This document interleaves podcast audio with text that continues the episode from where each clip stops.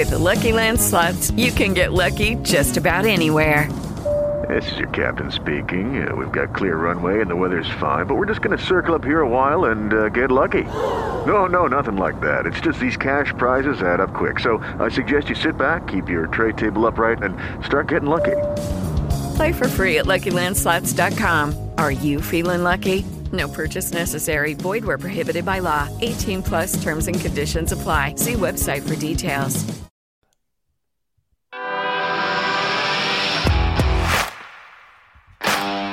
Bienvenido a Esto también es política, el podcast que habla tu mismo idioma, con Mario Girón y Miguel Rodríguez.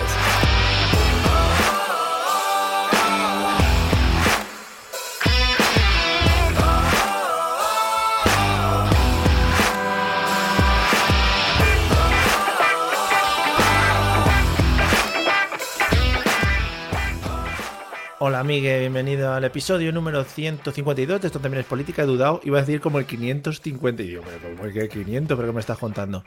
¿Qué tal? ¿Cómo estáis? Todos bienvenidos a un nuevo episodio en el que, pues como siempre, vamos a llevar la política hasta vuestros maravillosos oídos. Incluso, yo creo que, y hablo por los dos, nos gustaría tocaros los oídos en alguna ocasión y eh, eh, no con el dedo, incluso un poquito de, de tocación de, con lengua, un poquito, un poquito de tocación. ¿Qué tal, Miguel? ¿Cómo estás? Welcome. Pues ahora he citado ahora mismo. O sea, Claro, efectivamente. claro, que con esta entrada, ¿qué quieres? ¿Tú cara querrás que te hable yo de algo en serio? No, Así me no está dando cuenta, me está dando cuenta que eh, desde hace un tiempo nosotros cuando grabamos eh, nos vemos aquí un poquito y además escuchamos la cabecera, cosa que antes no hacíamos. Es decir, los episodios anteriores le mandamos luego a producción la edición del audio y tal, pero ahora ya no. Ahora vamos con cabecera incluida para sentirnos. Y entonces perdemos como 30 segundos mirando al vacío. Se me hacen largos, te tengo que decir, ¿eh? Se me hacen largos. Bueno, pero era el precio, claro, al ahorrarnos la producción, pues era Claro. para ganar tú y yo más dinero, para no tener que pagar a Claro, nadie claro. más para que lo montara. Entonces, bueno, pues, pero son unos que decir. segundos que ya te digo que, ojo, ojo, ¿eh? Cuestan. son unos segundos que crean tensioncita, hay que decirlo. Sí, porque no sabe mucho qué hacer. Si la gente lo ve en YouTube, desde aquí os animo. Son 20 segundos que estamos sin hacer absolutamente nada. Muy graciosos. Sí. A veces movemos la cabeza. Bueno, depende del día. Sí, un poco dependiendo del, del flow, ¿no? Que tengamos en ese mood, momento. ¿no? Que, Como, claro, como del mood que casi, que casi siempre es mm, ninguno, en general. claro, casi siempre es el mood que podría tener eh, el helecho, ¿no? Que tenéis en casa eh, para decorar la esquina, efectivamente. Los, los, los cactuses. los cactures. Se llaman mucho los cactus. Yo creo que es porque no nos atrevemos a criar plantas de verdad, ¿no? Y tiramos de cactus que al final es un, super- es un superviviente. Tiramos de cactus que, total, si uy, durante 10 días no los riegas, pues ahí sigue, quiero Claro. decir. Es como, No pasa. es como los claro. gatos que se cuidan solos. Tú los gatos dices, pues un gato pues sí que se cuida solo, hombre. Pero claro, hay que echarle de comer también, ¿eh? Claro, eh, y claro, pero el, el, el cactus pues necesita menos cuidados y la gente es muy olvidadiza. Total, a veces el que no come es el niño, o sea que tampoco. Efecti- tampoco efectivamente. Eh, antes de empezar, te quiero comentar qué te parecen las dos noticias bomba de esta semana, de estas últimas semanas. O sea, no, es- no, no me has comentado, no, esto no lo hemos comentado, pero creo intuir por dónde vas. Y Sí. estoy abrumado. Estoy abrumado en general porque. Bueno, porque ha sido dos golpes de realidad. O sea, uno Sí, seguido sí. tras otro. Amores que se rompen, Claro, y. que creíamos y eternas, ¿no? Yo esa cuenta atrás de Instagram me, me- me- me vino abajo, o sea, me vino abajo. Y luego ya, pues claro, eh, lo otro, pues claro, es que si ha pasado un segundo, un nanosegundo en el metaverso, pues es que vamos a ver.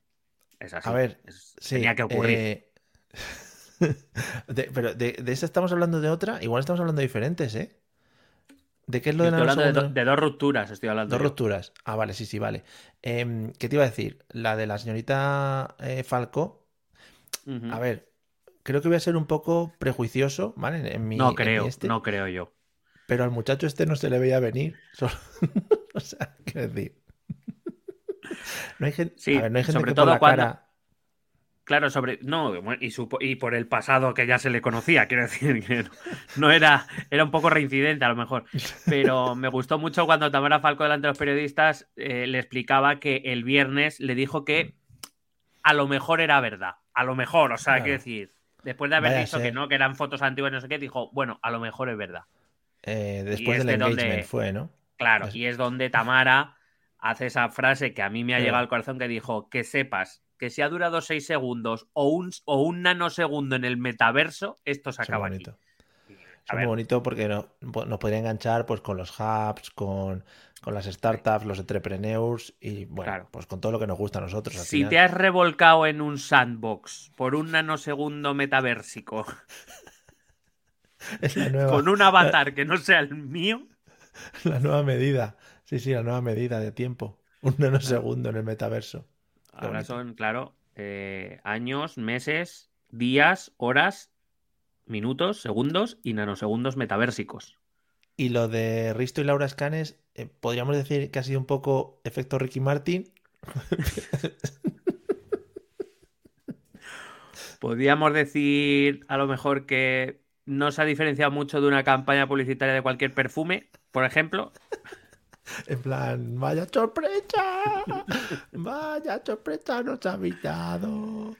En No, fin, la verdad es que no, no se esperaba. No se esperaba. No se esperaba tan tarde, quiero decir. Claro, sí, la verdad es que ha tardado mucho. Es decir, han dicho, a ver, eh, Laura, eh, ¿tenemos alguna campaña publicitaria para este mes? No, pues hay que cortar. O sea, hay Ah. que tirar la relación abajo. Sí, sí. Claro, eh, es que estamos bajando de followers, quiero decir. Claro, ellos también hacen podcast y dieron un poco a entender eso. Ya, o sea que nosotros tendremos que hacer algo así para, para también para entrar en la posteridad, ¿sabes? Yo qué sé. Sí, cuando el día, el día que rompamos.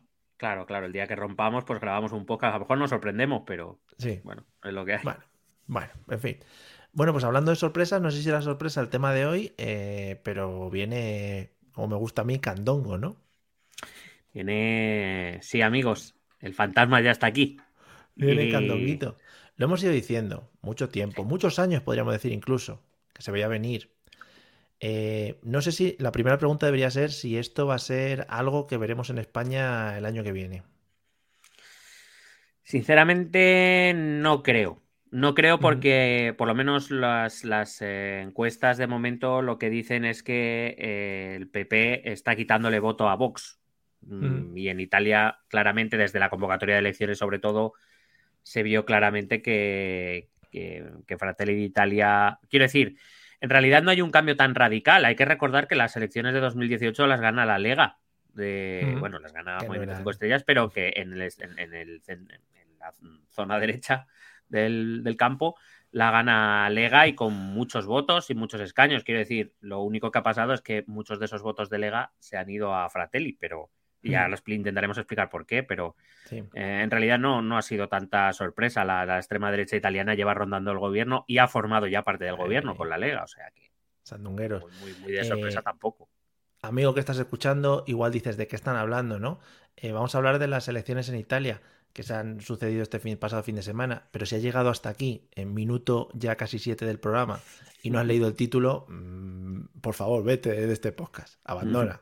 Vete a otro, por favor. Gracias. Sí, porque eres un ser sin criterio. Claro, efecti- Bueno, la, eh, la- la mayor parte, incluso forman parte de nuestro grupo de Telegram, son gente sin criterio absoluto. Eso no nos va a tirar a quitarles de escucharles. Pero, hombre, léete el título, por favor. Por favor, Claro. ¿eh? Venga. A ser posible. A lo mejor Vamos te creías que el título era Laura Escanes y Tamara Falcó, dos Ojalá. mujeres con un destino. Es- va a ser nuestro próximo proyecto. Nuestro próximo proyecto va a ser. Esto también es viral. Y vamos a hablar de mierdas de esas. Sí, sí. Qué bonito. Vamos a la mandanga entonces. Bueno, pues eh, efectivamente, como decías, el, el pasado fin de semana, eh, 25 de septiembre, domingo 25 de septiembre, para el que escuche este podcast Allende los tiempos, 2022. eh, en- y en el metaverso, Sí. Allí es que los nanosegundos son como tres años en el, en el universo normal. Pues se celebraron elecciones generales en Italia con una victoria bastante contundente de la derecha y dentro de ese espectro, pues con un protagonismo especial para un partido que hasta hace bien poquito era un partido muy minoritario, bueno, era min- no muy, pero era minoritario, que es. Fratelli d'Italia, eh, un partido que, digamos, pues eh, le- Salvini les parece un flojo. Es, es- pa- para, para estos, Salvini es la derechita cobarde. Ya. Qué maravilla. Me encanta. Sí, además, además parte de la campaña. ah, Es curioso porque estos partidos que rivalizan por el mismo electorado tienen que, o sea, ah, tienen que cooperar y al mismo tiempo competir. Y ahora, explicaré por cómo funciona el sistema electoral italiano, que, le, que, digamos, dentro de unas mismas elecciones hay como dos sistemas funcionando al mismo tiempo. En uno te va mejor individualmente y tienes que competir con otros partidos, pero en otro te va mejor por coaliciones. Entonces te tienes que aliar con los más o menos de tu entorno eh, ideológico para poder maximizar el resultado. Pero bueno, esto lo explicaré ahora. Sí, sí, eh, porque los italianos siempre el Gran Prix del verano. Sí, sí, sí. sí, en general. O como Juegos sin Fronteras. Qué, programazo, no sé si lo recuerdas. Cuidado, eh. Cuidado. No recuerdo. ¿Era, ¿Era aquel que eh, competía San Marino? ¿Puede ser? Era, competían cuatro, o sea, competían España y otros tres países que iba cada semana y competían en juegos y eso. Me suena, pero que había mucho, como mucha piscina y mucho barco, ¿no? Que había que sí, sí, sí, era de verano, es que era de verano. era de verano. era veraniego y, diría que había un protagonismo mediterráneo importante. Claro, claro, claro. En plan. los que nos gustan estas vainas. Claro, un finlandés diría que. claro, en plan, what the fuck, ¿no? Los rusos no vinieron a participar nunca, ¿no? Así están tan mosqueados ahora, claro. Efectivamente. Bueno. Tienen esa, esa espinita clavada. claro, efectivamente. Bueno, antes de entrar en lo que fueron los resultados de las elecciones e intentar analizar el resultado, o mejor dicho, para poder hacer un mejor análisis del resultado, eh, me he permitido eh, preparar o, bueno, eh, comentar un poco el cómo llegamos hasta este domingo 25 de septiembre, porque nuestros oyentes están, bueno, son, la realidad italiana, la realidad política italiana es difícil de comprender desde España, sobre todo si no se tiene un contacto más o menos continuado con ella, porque Quiero decir, puedes tener un contacto, dejar Italia y eh, volver a los dos meses y Italia ha cambiado por completo porque así funciona Italia. O sea, esto es así. Sí. Sí, eh, nuestros, nuestros oyentes tienen algo más de contacto porque hablamos cada cierto tiempo de Italia. Efectivamente. Afortunados vosotros, dadnos las gracias. Em, pero, pero a lo mejor para el oyente que ha llegado nuevo, que no tiene mucho contacto con la política italiana, está bien recordarles que em, Italia es, o la política italiana es una política muy particular, que llueve y se moja como los demás, supongo. Pero en este, caso, en este caso bastante loca. Em, para aquellos que, puedan tomar la política española como referente, primero no se lo aconsejamos, pero en ese caso aún así vamos a hacer un pequeño esfuerzo por intentar asimilarlo para que se pueda entender algo mejor. Para empezar, el sistema de partidos italiano es mucho más inestable que el español. El sistema político español eh, ha tenido PP-PSOE durante muchos años, durante 30 años, hasta que a raíz de la crisis eh, han aparecido nuevos partidos en escena política. Uno apareció, casi conquistó y ya está en las últimas. Olía leche. Claro. y hay otros dos que resisten, uno ya en su época mm. baja, que es Podemos, y otro que vamos a ver que parece que lleva el mismo camino, digo parece, pero bueno, de aquí a un año pueden pasar muchas cosas, eh, pero que parece que también ya, según las encuestas, va a tendencia bajista, que eh, sería Vox. Y digamos que PP y PSOE es verdad que sin la fuerza de antaño, pero van a volver a ser, parece, las fuerzas hegemónicas a izquierda y derecha de nuestro espectro político. En Italia esto eh, no existe, o sea, esta estabilidad no existe, si bien es cierto que hay partidos más resilientes, la verdad es que eh, un partido puede sacar un montón de escaños en unas elecciones, a la siguiente casi desaparecer, luego volver a la mito, no sé, así funciona. hay unos vaivenes muy tremendos. Tiene mucho que ver con la historia política italiana reciente, ya lo hemos comentado alguna vez, ya que, eh, bueno, después de la Segunda Guerra Mundial el sistema italiano se va a basar en un bipartidismo también, un bipartidismo tradicional como el que existe en el resto de Europa, una izquierda encarnada en el Partido Socialista Italiano y una derecha eh, encarnada en el Partido Democristiano, Demócrata Cristiano, eh, que era lo que pasaba prácticamente en todos los países de Europa, un partido conservador de corte mm, demócrata cristiano, democristiano y un partido socialdemócrata. El problema es que en los años 90 todo el sistema político italiano, el sistema de partidos italiano, perdón, va a estallar por los aires porque van a empezar a aparecer un montón de casos de corrupción, escándalos, también las, la, actividad de las mafias en aquella época era bastante más intensa, el Estado no hacía nada contra ellas porque no podía, entre otras cosas. Claro, a ver. Eh, es la época de, del asesinato de Falcone y bueno, un momento muy jodido que lo que hace es que estos partidos tradicionales desaparezcan del mapa y para ocupar esos espacios aparecen partidos que ya no son tan tradicionales y funcionan de otra manera, eh, a pesar de que se dicen socialdemócratas, conservadores, utilizan la misma nomenclatura, en realidad no son tan así. Eh, entre ellos, por supuesto, el más destacado fue aquel partido Forza Italia encarnado por el que fue cuatro, hasta cuatro veces presidente del Consejo de Ministros, primer ministro italiano, Silvio Berlusconi. Es decir, Mm. un, un, un, potentado de las telecomunicaciones, dueño de Mediaset, dueño también por lo visto, de, dueño también por lo visto de una red de fiestas enormes y con acceso a menores, de vez en cuando, según dicen bueno, los, los claro. juicios y, las, y los periódicos. Presuntamente, italianos. digamos aquí, por favor, dejamos todo esto en manos de nuestros abogados por si alguien viene a decirnos cosas. Presuntamente. De momento, el sistema político español, si bien es cierto que se ha tambaleado por la aparición de esos partidos, en líneas generales, si miramos el sistema político actual, el sistema de partidos actual, no difiere demasiado de lo que.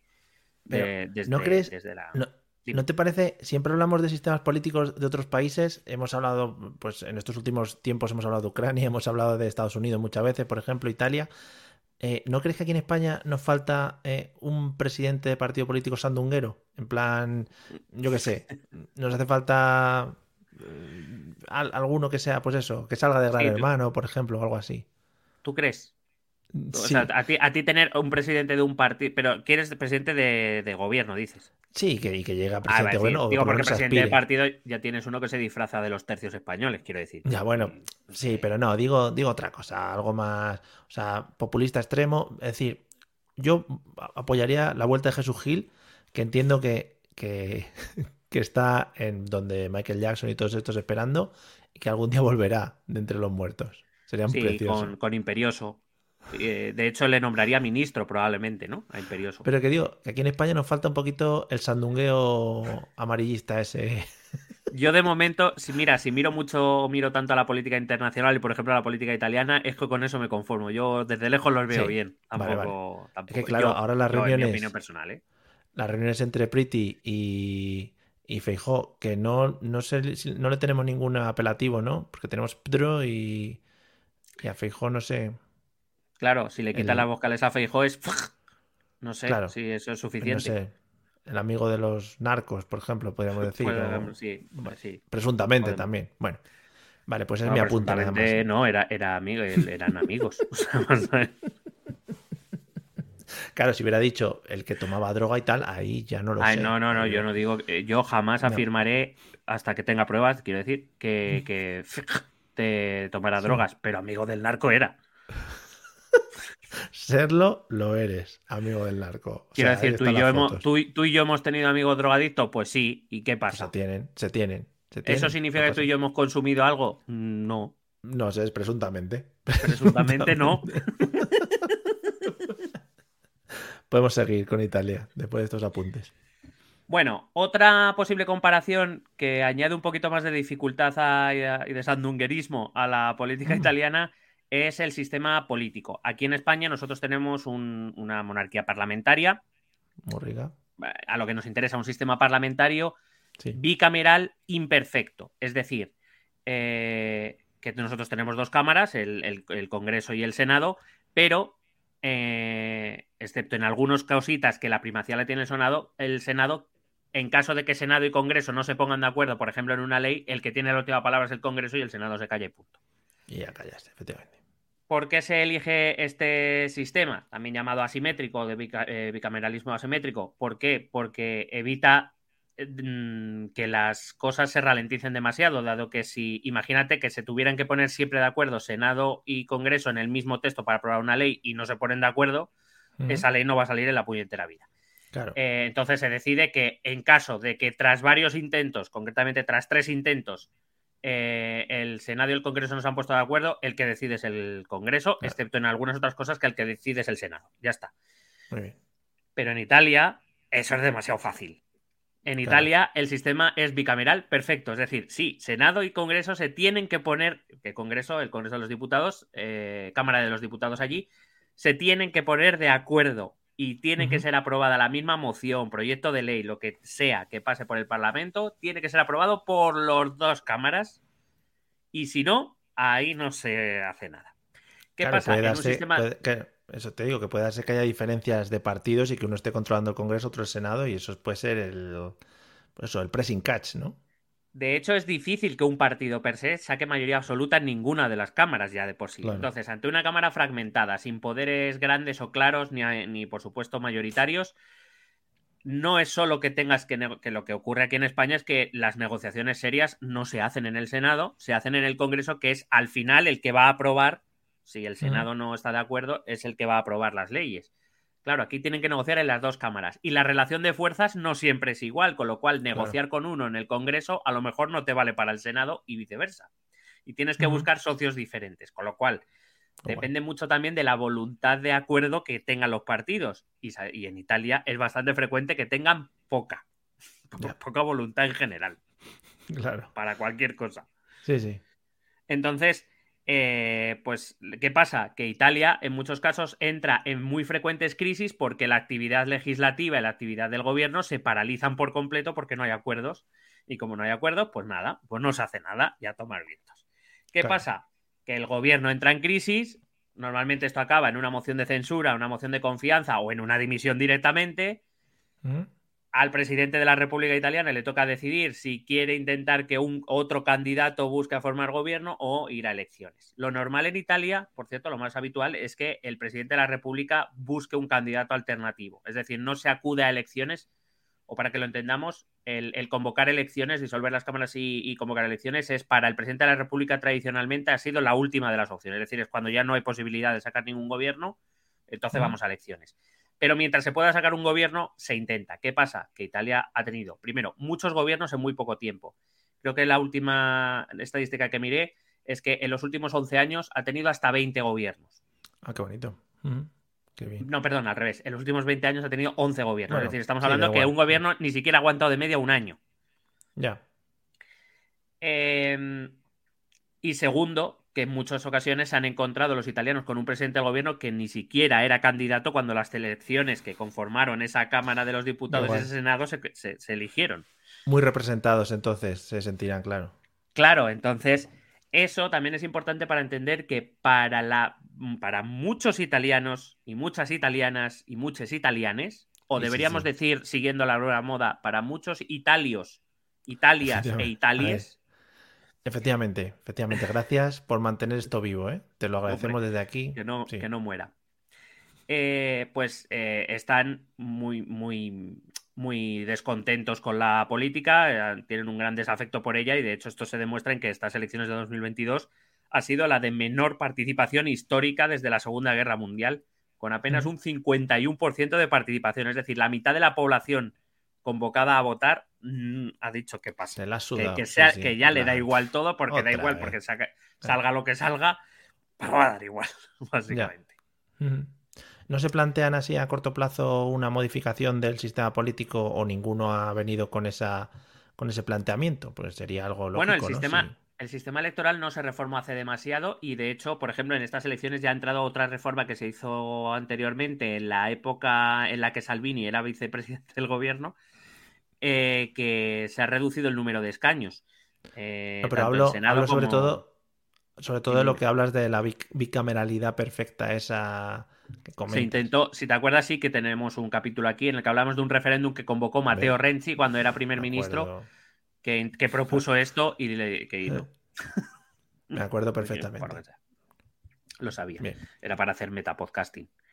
Ah, vale, vale. Uy, qué bonito, qué bonito. Estamos entrando otra vez en un nanosegundo en el metapodcasting. ¿eh? el metapodcasting multiversial. Decía, eh, vamos a regresar por brevemente. por cierto, en este microsegundo de metapodcasting, en breve son las jornadas de podcasting en Madrid. Eh, creo que no, nos hemos presentado ningún premio ni nada este año otra vez. Eso no es una mierda. Somos una mierda. Pero vamos a ir, la pregunta. Vamos a ir. No, no, creo que no. Yo creo que no. Son en Madrid, no sé, muy bien dónde. Bueno, en fin, ahí queda dicho. Por si alguno quiere ir a las jornadas, que consulten la página jpod, ¿no? Algo así, punto es, creo. Bueno, ahí queda dicho. ¿eh? Ya, efectivamente. Continuamos.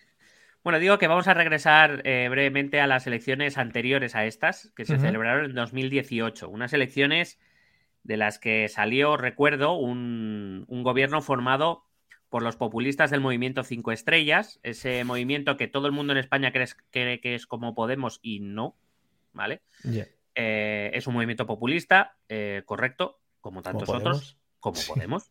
Pero mientras Podemos se alinea claramente en, una ideología socialista, eh, barra marxista cuando quieren.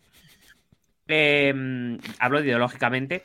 Eh, el Movimiento Cinco Estrellas tampoco tiene una ideología demasiado predefinida, sino que coge de muchos sitios. Es lo que en, ciencia o en, ciencia política se denomina de manera vulgar como un populismo atrapa todo. Es decir, tiene medidas de derecha, de izquierda, de centro para intentar captar a todos los votantes que, que pueda y coligado con ese movimiento Cinco Estrellas, que en ese momento estaba liderado por Luigi Di Maio, el sucesor de Beppe Grillo, el cómico italiano que fundó el movimiento Cinco Estrellas, ese movimiento protesta. Claro, si al final eh, todo el mundo tiene cómicos, hasta Ucrania y nosotros no. Si es que, hmm. bueno, Aquí Mariano era un poco cómico también. ¿eh? Lo intentó Felizuco, recordemos, pero por lo que sea, Felizuco no tiene enganche con la población, ¿sabes? Sí, y Tony Canto de cómico tenía poco. Ya, por eso. Eh, bueno, era un gobierno de coalición del Movimiento Cinco Estrellas de Luigi Di Maio con la Lega de Matteo Salvini. Socios mm. improbables, que no imposibles, porque una de las cosas que tenemos que entender es que en política italiana, pactos que aquí serían imposibles, por ejemplo, aquí no vemos mm. a, Podemos pactando con Vox, por ejemplo, no lo vemos. Mm, Yo por lo menos no lo veo. Sí, sí. Eh, allí sería posible. O sea, no funciona así porque hay que buscar mayorías como se pueda nuestros compañeros podcasters de, no sé cómo se diría, tú que manejas, esto también es política en Puesto anche política. Claro, ese podcast que también tiene un grupo política. También tiene un grupo de telegramers, madre mía, como son. Se lo tiene que pasar bomba allí, solo ya con la política de su país, ahí venga, fuá, fuá, fuá, allí tienen que estar trempantes. Si nosotros tenemos mil mensajes, pueden tener cinco mil. No, pero ya, ya no. ya no digo el grupo de Telegram, sino con la ah. política en general. Sí, sí. No, no, claro. Allí, lo que pasa es que allí miran menos fuera porque en casa el jaleo que tienen, el, jardino máximo que tienen en casa para verlo. No se han enterado de lo de Ucrania, por ejemplo, han dicho, ¿qué? ¿Ucrania? ¿Qué? Bueno, pues ese, esa coalición de Movimiento 5 Estrellas y de, y de Lega eh, empezaron las negociaciones entre ellos, unas negociaciones que fueron muy difíciles. Eh, por ejemplo, eh, no se ponían de acuerdo en quién debía presidir el gobierno. Hasta que surgió la figura de un profesor de Derecho eh, reputado en el ámbito académico, Giuseppe Conte, que, eh, bueno, pues digamos, los dos van a aceptar que se convierta en presidente del gobierno, en primer ministro italiano, y eso sí, lo hará con dos vicepresidentes, con Di Maio y con Salvini. Di Maio además tomará la cartera de Economía y Trabajo, que era un poco la, la, parte fuerte de Movimiento 5 Estrellas y Salvini cogerá interior eh, para poner bajo su mando a la policía mm, italiana y a, la seguridad. ¿no? Eh, de hecho, hay que recordar que protagonizó no pocos escándalos desde esa posición y recuerdo, por si, y, lo digo por si alguien no lo sabe, que de hecho incluso ahora mismo está en pleno proceso judicial por decisiones tomadas siendo ministro del Interior que podían ir en contra de la Constitución italiana. Pero en plan, es que nadie me, había avisado, nadie me había avisado de esto. Yo creí que esto podía hacer lo que yo quisiera. Claro. como los Sims, ¿sabes? Yo, yo quedé con Di Mayo en que podías hacer lo que salía a los huevos. Di Mayo fue, fue quarterback, ¿no? De, de algún equipo de. no era quarterback. Sí, y se acostó con Marilyn Monroe también. Joder, qué carrera, qué carrera. Y luego ya se fue a retirar a Italia y dijo, voy a meterme aquí en esta... Se, se, rejuveneció la cara y ahí se presentó. claro. Qué guay, qué guay. Bueno, uno, de, los detalles que también hay que tener en cuenta para entender determinadas cosas es que eh, si en Movimiento 5 Estrellas se decidió a formar gobierno con la Lega, fue porque pudiendo por número de escaños hacerlo también con el Partido Democrático, entonces liderado por Mateo Renzi, aquella joven promesa. Fíjate, fíjate. Eh, Mateo Renzi se negó no, eh, se negó en, redondo a negociar con Movimiento 5 Estrellas, a los que tachaba de populistas anti-italianos. Eh, entonces, pues claro, dijo Di Maio, pues si no puedo con el Partido Democrático, que a efectos prácticos podríamos equiparar al Partido Socialista Español, em, pues mm, la Movimiento 5 Estrellas dijo, pues negociaré con Salvini. Pero tenía más cercanía con el Partido Democrático este, es decir, podrían haber llegado a acuerdos más fácilmente. Eh, bueno, la, cuestión es que Movimiento 5 Estrellas, como tiene de todas las cosas, puede enganchar con casi cualquier partido por algún sitio, con mayor o menor fortaleza. Pero, claro, por ejemplo, las propuestas o el programa social y laboral que traía Movimiento 5 Estrellas era relativamente asequible para el Partido Democrático o cercano al Partido Democrático, pero claro, luego incluía otras propuestas de derechas que al Partido Democrático, en, este caso a Renzi, pues le dijo, le llevó a decir que se negaba a negociar con Movimiento Cinco Estrellas. Mm. Algo que siempre es un error en tanto en cuanto si tú negocias con ellos siempre vas a poder eh, controlarles y más o menos limitar su capacidad de acción que si les dejas negociar con Salvini. Claro, lo cual. Claro, claro, que, van locos. Sí, sí. Aquel gobierno, eh, que aunque encabezaba Conte, era un gobierno Conte, Di Maio, Salvini, bueno, eh, empezó a tomar mm, varios desencuentros, varias discusiones, que muchas de ellas hacían públicas. Fueron, esos desencuentros fueron constantes desde el inicio y, cada pocas semanas pues saltaba una nueva crisis de gobierno porque los socios no se ponían de acuerdo sobre alguna situación. Eh, y esto lo que hacía era que Salvini, cuando hablaba en público, lo que hacía era endurecer cada vez más su discurso. ¿eh? Volvía un poco a... ¿Por qué? Porque además él veía que en las encuestas eso tenía una recompensa.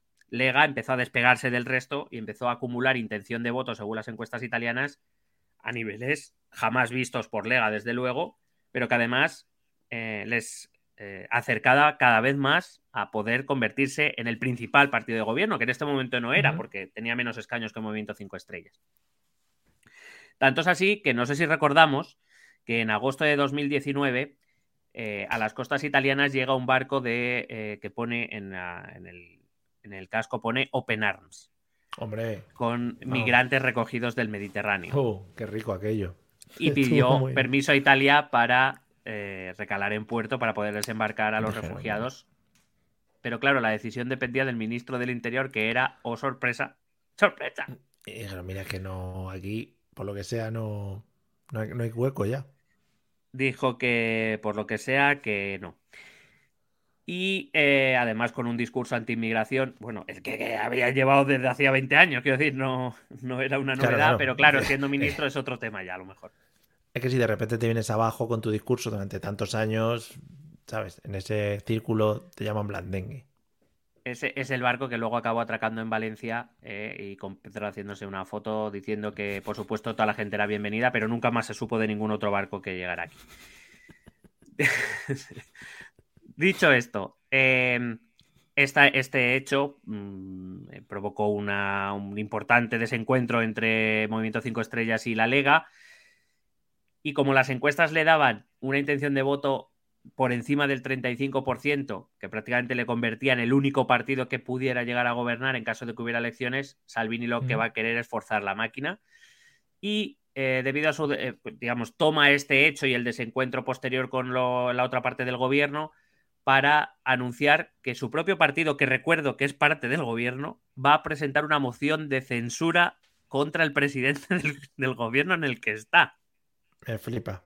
Volvemos a ese momento de la vida política de cualquier país en el que los propios políticos, incluso los mandatarios, los que están al mando, se preocupan más del propio beneficio de su partido y de salir como presidente y tal, que de la propia, que del propio gobierno del país. Claro.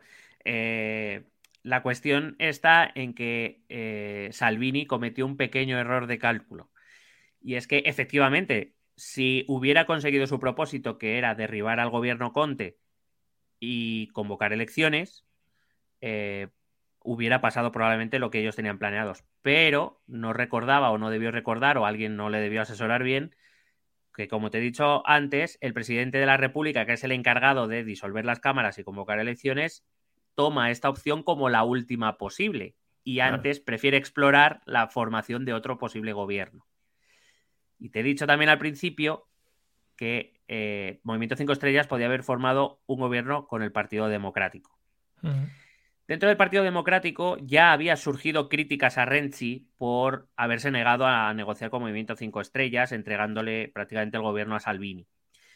Em, de tal manera que esa corriente interna mientras todo esto está pasando en el gobierno, dentro del Partido Democrático surge esta corriente interna que se hace fuerte y que consigue desplazar a Renzi del, liderazgo del partido y poner a uno de los suyos, a Chingaretti, que digamos va a tomar el control del partido y cuando se presenta esta opción, Partido Democrático dice que ahora sí quiere negociar con Movimiento 5 Estrellas y formar gobierno para evitar elecciones. Salvini Oh, oh mala, cosa. Sí. Mala suerte. Eh, así que eh, se forma así el llamado segundo gobierno Conte. Eh, digamos que la, estructura es la misma, solo que quitamos a los de Lega y ponemos a los de Partido Democrático. ¿Hasta qué punto el, señor Don Conte este em, pintaba ahí algo en ese gobierno? ¿O era simplemente la imagen? Curiosamente, esa misma pregunta, eh, eh, quiero decir, si te lo preguntas es porque a lo mejor piensas que Conte era poco menos que un títere que debía obedecer a los acuerdos entre los dos partidos que formaban gobierno, porque hay que recordar que él llega como independiente al gobierno. Sin embargo, eh, Conte es una persona muy inteligente, con una gran reputación dentro del mundo académico. recuerdo que él era profesor universitario de Derecho y poco a poco, digamos que él se fue creando su propio perfil político y empezó a desmarcarse en determinados momentos de las discusiones de Di Maio y Salvini y digamos que empezó a generarse como figura política propia a tal manera que a día de hoy, por ejemplo, Movimiento 5 Estrellas está dividido en dos, una línea eh, eh, liderada por Di Maio y la otra por el propio Conte, que ya se ha convertido en un líder político. Bueno, después de que se conforme este nuevo gobierno, eh, a partir de este momento lo que domina va a ser los conflictos, pero esta vez dentro de cada partido. Ese conflicto interno que te digo, esa división, escisión interna que se va a producir en Movimiento 5 Estrellas entre la línea de Di Maio y la línea de Conte, que hace que el partido se divida, pero dentro del Partido Democrático no van a mejorar las cosas, porque eh, Renzi, al que se le había desplazado del poder eh, y al que se le necesita para formar gobierno, decide que, bueno, él apoyará las negociaciones, apoyará el acuerdo al que el Partido Democrático ha llegado, pero que él se va a salir del partido con quienes, con quienes les quieran seguir, y no le van a, que le van a seguir unos cuantos. Mm. Van a formar un partido político nuevo llamado Italia Viva. Eh, y, bueno, que, va a provocar, evidentemente, el debilitamiento del Partido Democrático, que antes tenía un número de diputados X, ahora tiene X menos 20, que se han ido con Renzi. Con lo cual, otro, es como por decirlo más, otra rama para negociar, para llegar a acuerdos, etcétera, etcétera, que lo único que hace es complicarle la vida al gobierno. Y en esto llega la crisis de la COVID. Oh, qué bonito. en este mm. momento. Mm. Un momento delicado, evidentemente, tenso eh, para cualquier gobierno, pero imagínate para un gobierno que ni siquiera se lleva bien entre sí mismo ni entre dentro del propio partido, quiero decir. Sí, sí.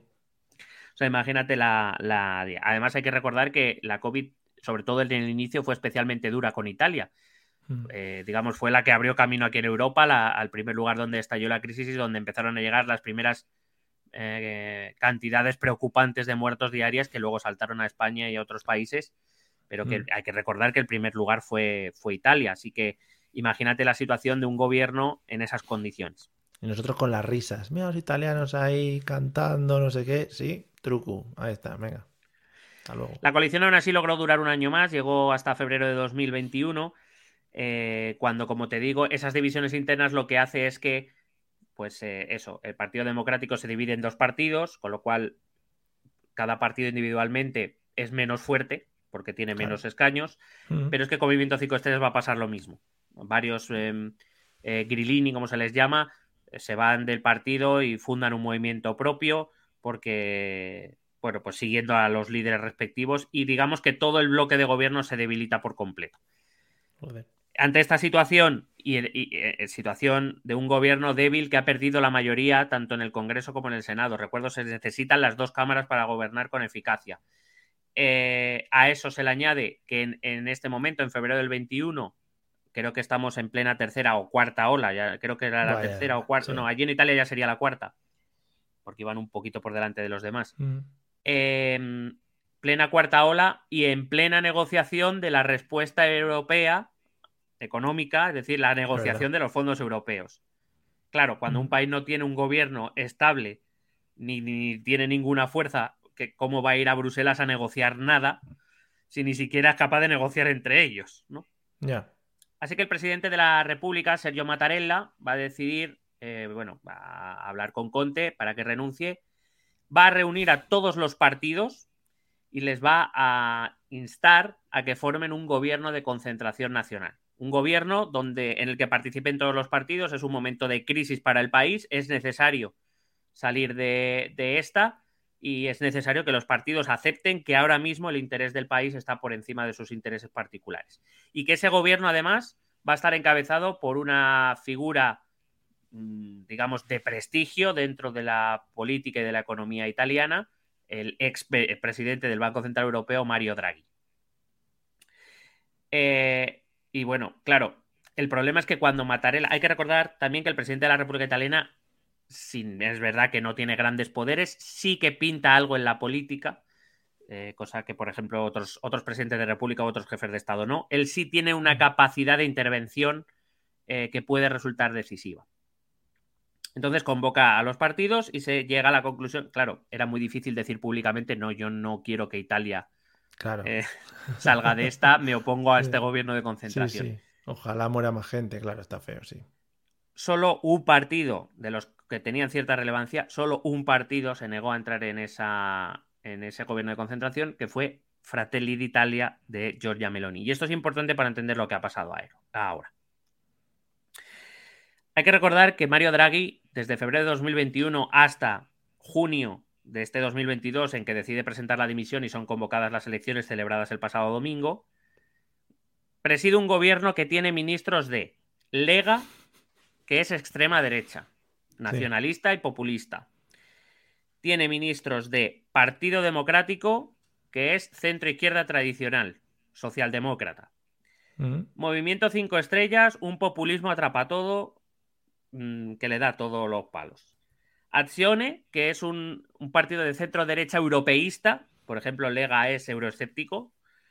Insieme per il futuro, que es una, la escisión de Movimiento Cinco Estrellas liderada por Di Maio. Italia Viva, que es la escisión del, Partido Democrático liderada por Renzi, y, dependiendo del momento, eh, un partido de izquierdas o de la Forza Italia de Berlusconi.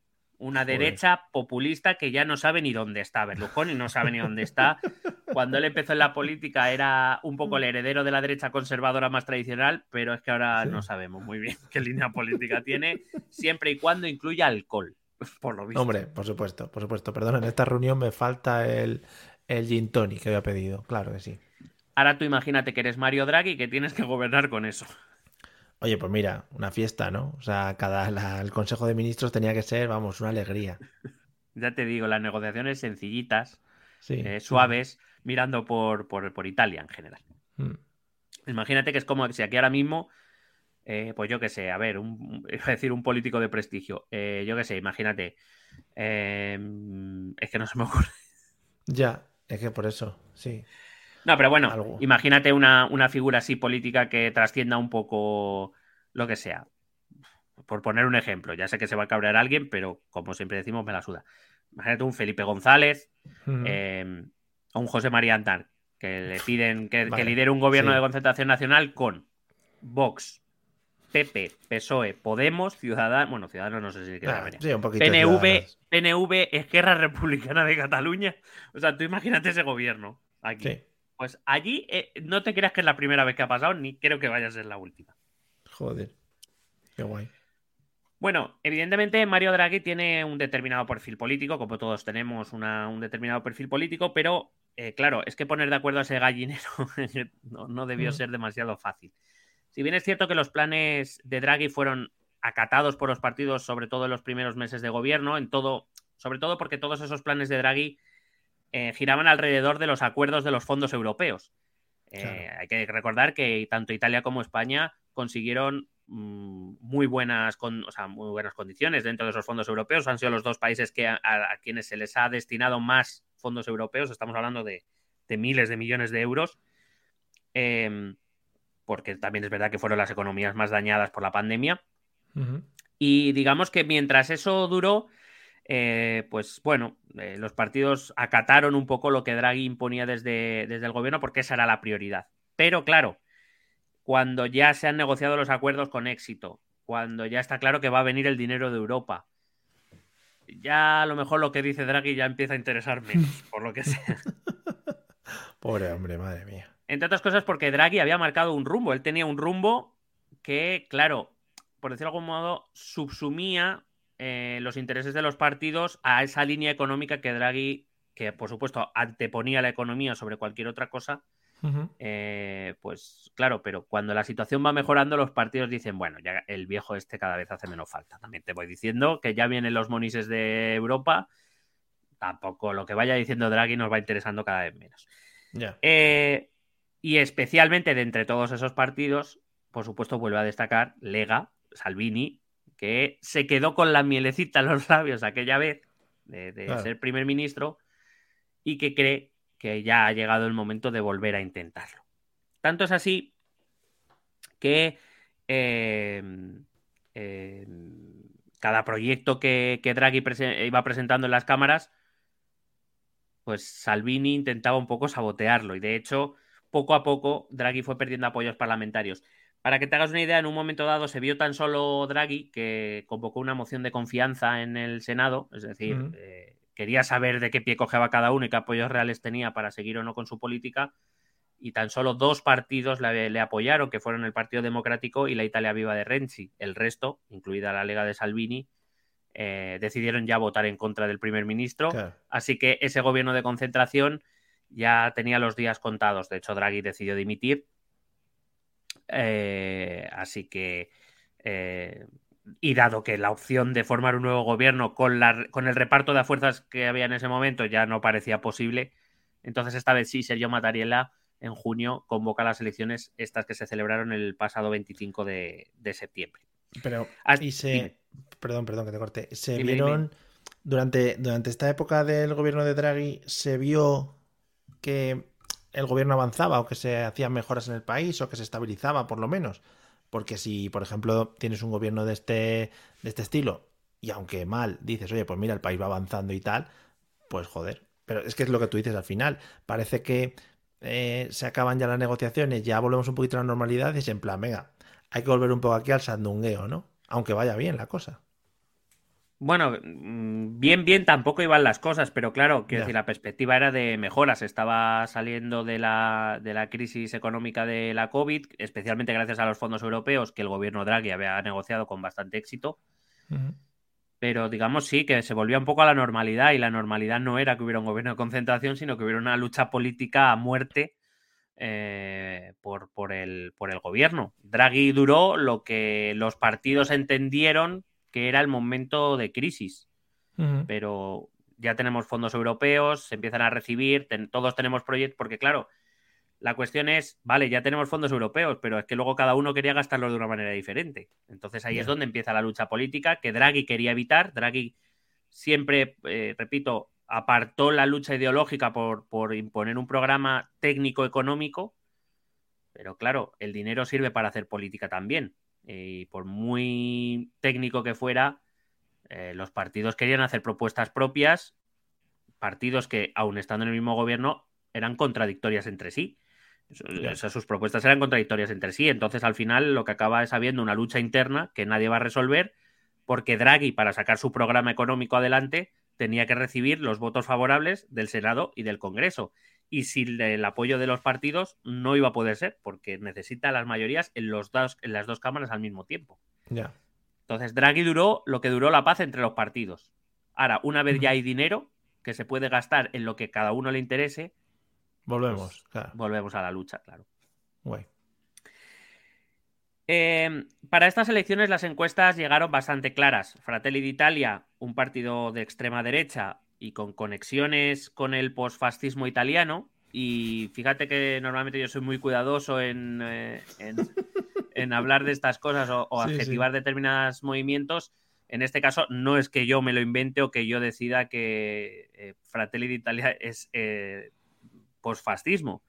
Es simplemente, si miramos la historia, que te voy a luego resumir brevemente, de Fratelli d'Italia de Giorgia Meloni, su líder, su lideresa, eh, es que quiero decir, es que viene de un partido postfascista, es que no, no, es, no es opinable ni es debatible. O sea, esto es así.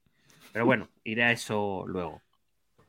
Y Fratelli d'Italia llega eh, como líder en las encuestas, principalmente gracias a la caída que sufren los otros dos partidos de derecha, la Lega y Forza Italia, porque, es decir, Salvini y Berlusconi, porque, eh, claro, ellos dos sí que habían formado, Berlusconi había sido primer ministro cuatro veces, eh, tanto Forza y tal, eh, Matteo Salvini ya había sido vicepresidente del gobierno, los dos formaron parte del gobierno Draghi, es decir, no, ya, estos partidos ya no podían decir que es que no les habían dejado gobernar para demostrar lo que iban a hacer. Ellos habían gobernado y no habían hecho una puta mierda a ojos del votante de ese espectro político. Claro. Y solo les quedaba el único partido que se negó a entrar, o que decidió no entrar, o que no dejaron entrar al gobierno de concentración, que fue a este Fratelli d'Italia. Con lo cual, el votante de ese espectro político, que además es un votante muy movilizado y muy fiel, pues decide abandonar en un gran, en un grado importante a Fratelli, perdón, a Lega y a Forza Italia y votar a, este partido, que es el único que de momento no ha defraudado a nadie porque no ha tenido oportunidad. de claro. Luego estaba el Partido Democrático, que, digamos, aglutinaba sobre todo el voto de izquierda y de centro izquierda. Eh, y que si ve, si alguien ve un poco la evolución de las encuestas o la ha seguido, verá que al principio, cuando se convocan elecciones, el Partido Democrático es fuerte, tanto que incluso está con Fratelli d'Italia luchando por la primera posición. Esto se debe a que el Partido Democrático, eh, nada más convocar elecciones, lo primero que hace es ponerse a negociar con partidos más pequeños eh, una coalición que liderarían ellos, pero para intentar reunir todo el voto de izquierda y centro izquierda para poder maximizar el voto y conseguir llegar al gobierno. Y esto es algo que desde ese votante, desde ese tipo de votante, se ve bien. Generalmente, eh, esto sí que, por ejemplo, es extrapolable a España, el votante de izquierda ve bien que los partidos de izquierda dejen de asesinarse entre ellos e incluso dentro de ellos mismos mm. para intentar llegar a algún tipo de acuerdo con otros partidos de sensibilidad similar, ¿no? Que eso es lo que pasa eh, entre Podemos y el PSOE, dentro de Podemos, dentro del PSOE. Siempre hay cuchillos volando por este tema.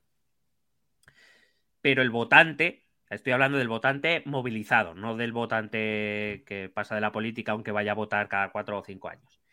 Eh, el votante movilizado aprecia los movimientos de, unificación de la izquierda, en este caso. Eh, y eso es lo que le dio un poco de fuerza. Pero si vemos en las últimas tres semanas, cuatro semanas antes de la llegada de las elecciones, el Partido Democrático empezó a caer o a perder fuerza en las encuestas mientras Meloni seguía ganando. Y esto se debió a que una vez más el Partido Democrático cometió un error del que pareció no haber aprendido. Electoralmente hablando, ¿eh? Quiero decir, son libres de hacer lo que quieran, yo ahí no me meto. Pero, pero electoralmente hablando, les había supuesto un gran golpe haberse negado a negociar con Movimiento 5 Estrellas para formar gobierno en 2018, pero es que la, la, nueva dirección, dirigida por Enrico Letta, que había sido primer ministro anteriormente, eh, resulta que también se negó a incluir en esas negociaciones de coalición, de alianza, a Movimiento 5 Estrellas otra vez. Con lo cual el votante de izquierda dice, ¿qué, estáis haciendo? además hay un partido de extrema derecha por fascista que está disparándose en las, en las eh, encuestas y vosotros no sois capaces de poneros mínimamente de acuerdo que sí, que Movimiento 5 Estrellas no es un movimiento perfecto, si es que nadie lo dice. Es decir, si fuera igual que Partido Democrático, pues no tendría sentido su existencia. Claro. Pero chico, es que no ves, es que no ves estos fascistas se van a hacer con el gobierno. No lo ves. ya. Pues por lo visto no lo vieron. No lo vieron, por lo que sea, no lo vieron. Bueno, pero igual estás muy arriba por lo de siempre. Oye, te ves muy a tope y te crees que no te hace falta.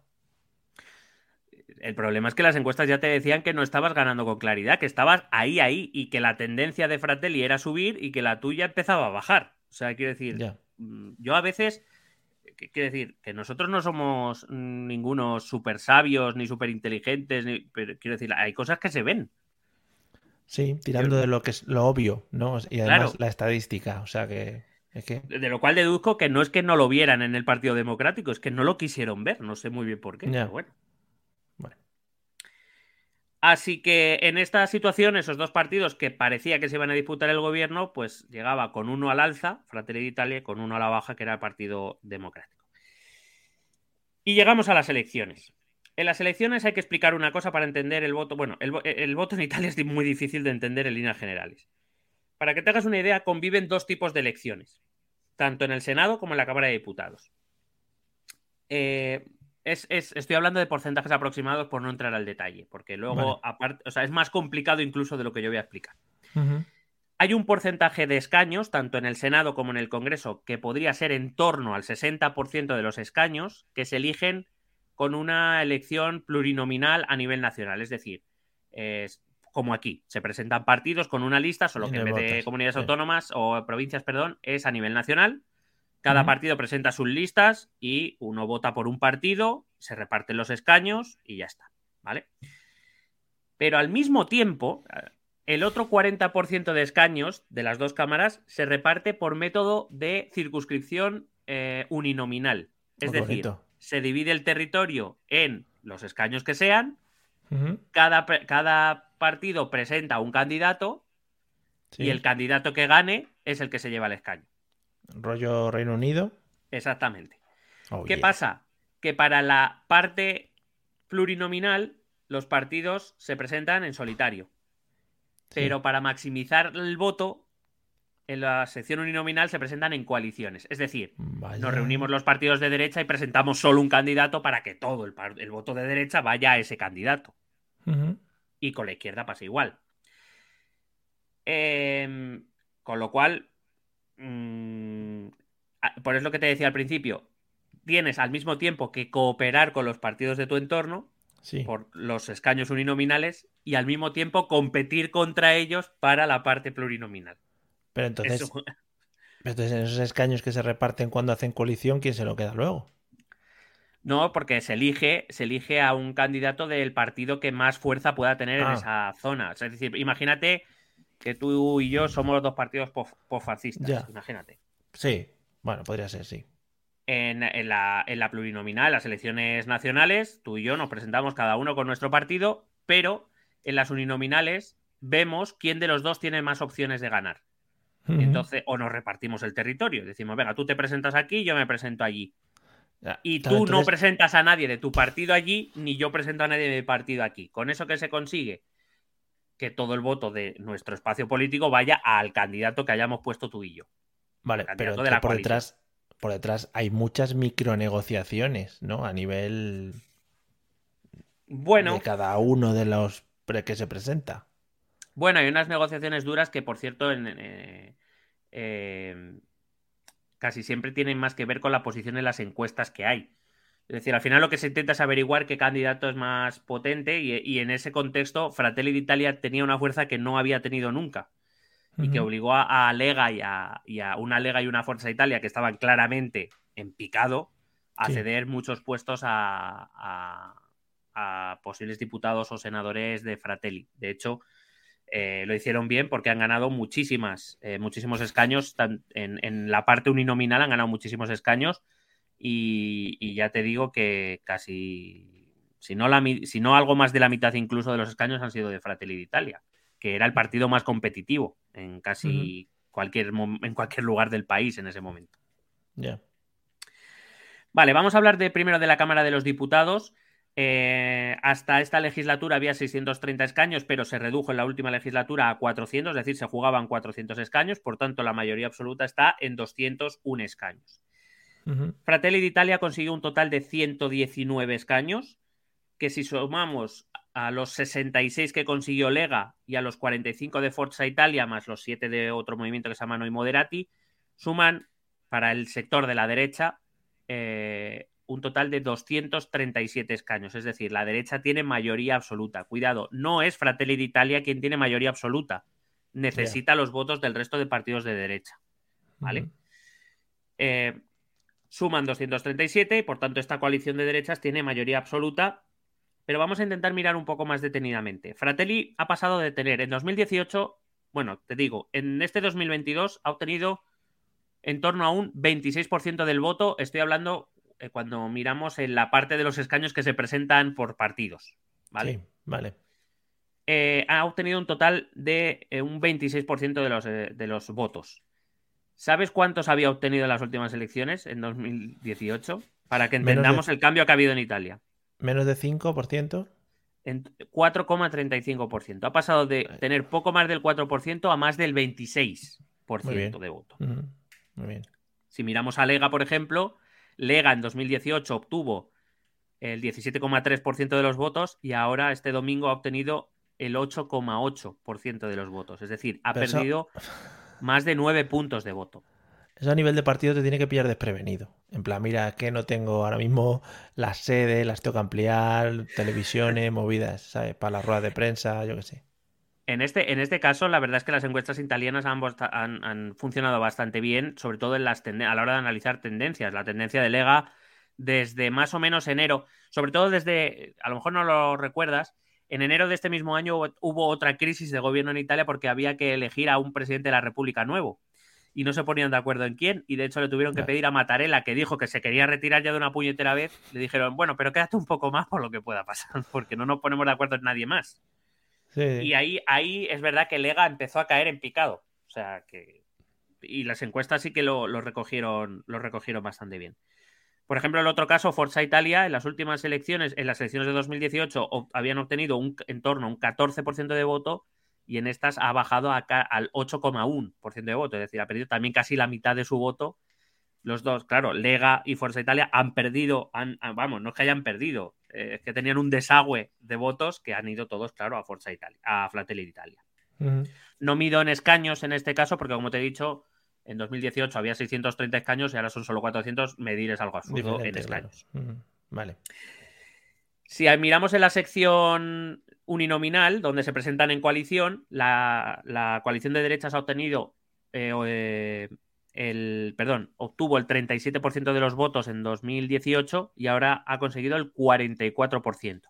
Pero es un porcentaje engañoso porque, porque lo que ha habido, como te he comentado antes, ha sido una altísima abstención tan, altísima que casi la mitad de los votantes no han ido a votar. Eso que hace que, claro, los, los, eh, los em, espacios electorales más, más em, movilizados, y entre ellos está la extrema derecha claramente, es decir, los que nunca fallan al ir al votar, pues claro, parece que tienes más votos, pero tienes que pensar que es que casi la mitad de la población no ha ido a votar, o sea, directamente. Em, si miramos, por ejemplo, el número de votos, incluso esta coalición ha perdido votos. Estamos hablando que en 2018 en total obtuvieron en torno a unos 12 millones y medio de votos y en esta han sido unos 12,3 millones, es decir, han perdido algo de voto. Pero lo que es el número de votos no ha habido mucha variación, sí en el porcentaje, repito, por la alta abstención.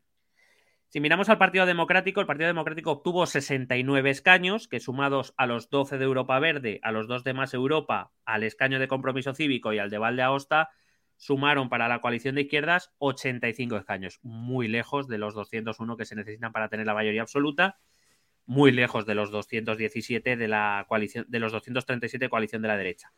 Si de hecho incluso sumáramos los 21 del Movimiento 5 Estrellas, eh, perdón, del movimiento del partido de Renzi, sumaríamos 106 mm. que siguen sin servir para absolutamente nada. De hecho, incluso sumando todos los votos de la izquierda, tienen menos escaños que Fratelli d'Italia sola. Esto es así. Ya.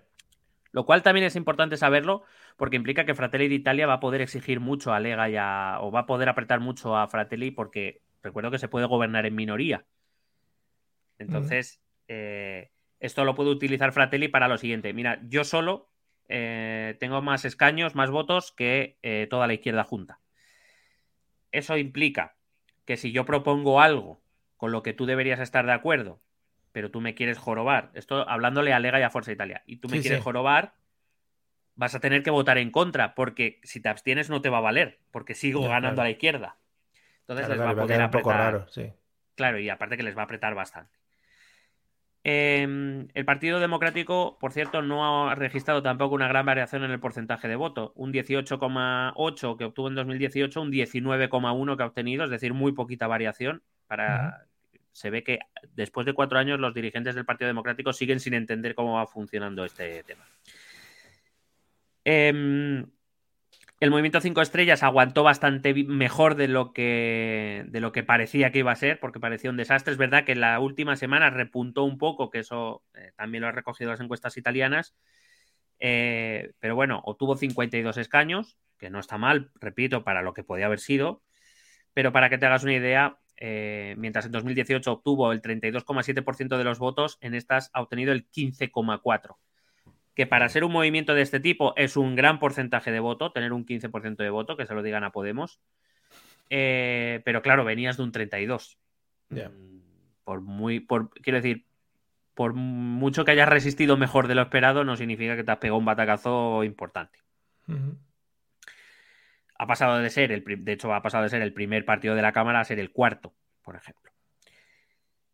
Eso en la Cámara de los Diputados. Si vamos al Senado, en el Senado hay 200, en el Senado hay 206 escaños, esto es una curiosidad de la política italiana. En el escaño hay 206 escaños, pero solo se juegan en elecciones 200, porque hay seis eh, senadores vitalicios, que son nombrados por el presidente de la República, que son senadores de por vida, salvo que renuncien, y si renuncian, su puesto será ocupado por otro senador nombrado por el presidente de la República y lo será de por vida, o hasta, es decir, hasta que palme o hasta que renuncie. Esos seis senadores, eh, digamos que son elegidos por el presidente de la República y que no pertenecen al sistema electoral. Así que en realidad. van, a, van allí un poco de paseo, ¿no? Sí, porque además allí lo del concepto de senador, anciano y eso lo tienen bien. Para que te hagas una idea, Mario Monti, que ya era mayor en 2010, pues es un senador vitalicio, por ejemplo. que ni siquiera va, ¿no? O sea, está allí, pero bueno. No, ir va, ir va, porque, ir va porque mejor hay que en el centro de día, ¿no? Pero. Claro. Eh. Efectivamente. Porque ya que le vienen a buscar en el, en el taxis, claro. Es verdad que, por ejemplo, estos seis senadores vitalicios se mojan poco normalmente. Quiero decir, eh, normalmente se abstienen o porque. Bueno, por, porque, es, porque no ven los botones.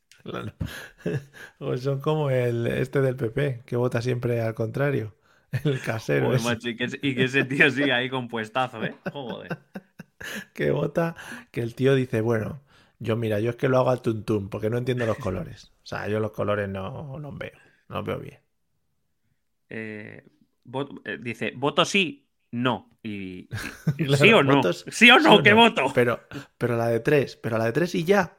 O, la de claro que hay. Una, dos y tres o una, dos y tres y ya. Claro. voto sí, pero no o sí no. ¿Sí? ¿No? Sí, claro, y ahí ya. Voto sí, voto sí, no. ¿Cómo? ¿Sí o no? ¿Qué hago? A este. No puede, o sea, no puedes poner en, vez de sí o no, poner dos Pokémon, por ejemplo. Y dice, ¿quién votas? ¿A Charmander o Pikachu? Claro. Y ahí va. Pues, eh, ¿El amarillo o el naranja? Porque cuidado. Claro, a lo mejor se confunde. En fin. Eh, no, pero seguro que los son tan cabrones que le ponen Charmander y Charizard. Y claro, como son parecidos, oh, pues. Cuidado, la evolución, sí. En fin, bueno, eh, digo que, que, bueno, normalmente con los 101 escaños de los 200 que sí se juegan en elecciones suele ser suficiente, porque ya te digo, los seis senadores vitalicios, cuando van, no suelen, no suelen tomar posición, salvo que sea algo muy concreto. Salvo que sea algo muy concreto. Es decir, por decirlo de algún modo, se ha tomado como tradición que estos senadores vitalicios no decanten votaciones. a lo mejor si se manifiestan en un sentido o en otro en un determinado voto, es a lo mejor porque el resultado ya de antemano está negociado y no, no lo van a cambiar ellos, ¿vale? Es un poco como, bueno, de no quiero más marrones ya en mi vida, ¿no? A lo mejor. claro. Es decir, estrictamente se necesitarían 104 escaños porque ahí eh, sería la mayoría absoluta, pero que con 101 eh, ya te va bien. en el caso... Le sientan, unas sillas ahí raras y se ríen de ellos o... Les, sientan abajo para que no tengan que subir escaleras. claro. Pase usted, buen hombre, venga, vamos. Sí, eh, y les, ponen sillas con ruedas para, que las rodillas no sufran. Y para que jueguen mientras están ahí, se entretengan. Claro. Que mm, te decía que, eh, bueno, en este caso va a dar igual porque la coalición de derechas va a tener un total de 115 escaños suficientes para tener la mayoría absoluta. Igual, estos 115 se reparten entre, entre mm, eh, Fratelli d'Italia, Lega y, y Forza Italia de hecho, de esos 115, 65 son de Fratelli, es decir, estamos hablando de que más de la mitad de los senadores son de Fratelli, con lo cual volvemos a la situación que es un poco parecida a la que te he comentado en la Cámara de los Diputados. También aquí ha pasado un 4,2 a un 26% y Lega y Forza Italia pues también aquí han, caído en picado. Han pencado. La coalición de centro izquierda ha conseguido 44 escaños, es decir, otra vez Fratelli tiene más ella sola, esa, formación sola, que toda la izquierda, con lo cual va a poder seguir también esa estrategia de, apretar al resto de partidos de derecha. Es decir, ni sumando los 9 de Renzi, sumarían 53, se acercan a los 65 de Fratelli. Quizá Movimiento 5 Estrellas sí que va a ver qué, hace, porque tiene 28 senadores, es decir, tiene 52 eh, diputados y, 28 senadores, es decir, no eliminan la, mm, mayoría absoluta de la coalición de derechas, pero a lo mejor en caso de que Fratelli d'Italia quiera alejarse o desprenderse de Lega y de Forza Italia, quizá su alternativa sea Movimiento 5 Estrellas. Recuerdo que Movimiento 5 Estrellas ya ha gobernado con Lega, es decir, con un partido de extrema derecha, o sea que no es descartable. Eh, la pregunta siguiente que me he hecho es, bueno, ¿y ahora qué? ¿Qué va a pasar con estos resultados? Bueno, primero, no, no debemos restar eh, importancia, eh, si queremos entender la política italiana, a la altísima, altísima abstención. Estamos hablando de que la mitad del electorado no ha votado, que indica el hastío y el cansancio que la población italiana tiene con su clase política, que ha atravesado, como todos los europeos, más las suyas propias, muchas crisis en los últimos 10, 12, 15 años y que en general ya cree que ninguna opción política va a resolver sus problemas, más al contrario, que todas lo único que hacen es añadir siempre más problemas y más crisis y más división interna y menos decisiones que beneficien al ciudadano y que está harta. Una, sensación que se puede volver en contra cuando el elegido es un partido por fascista, claro. Eh, que por lo que sea, a lo mejor le gusta eh, tener un pueblo que ignore la política, por lo que sea. Em, con estos resultados, sinceramente, hay quien ya hablaba, no, eh, Matarela no va a dejar que Meloni, que es una porfascista, gobierne. Con estos resultados veo muy difícil que Matarela pueda decir a Meloni que no la va a encargar a formar gobierno.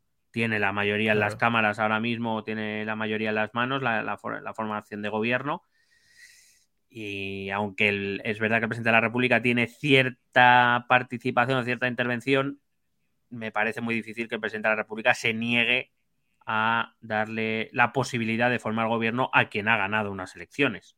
Eh, no sería, por muy por fascista que sea Meloni, quizás no sea muy democrático tampoco.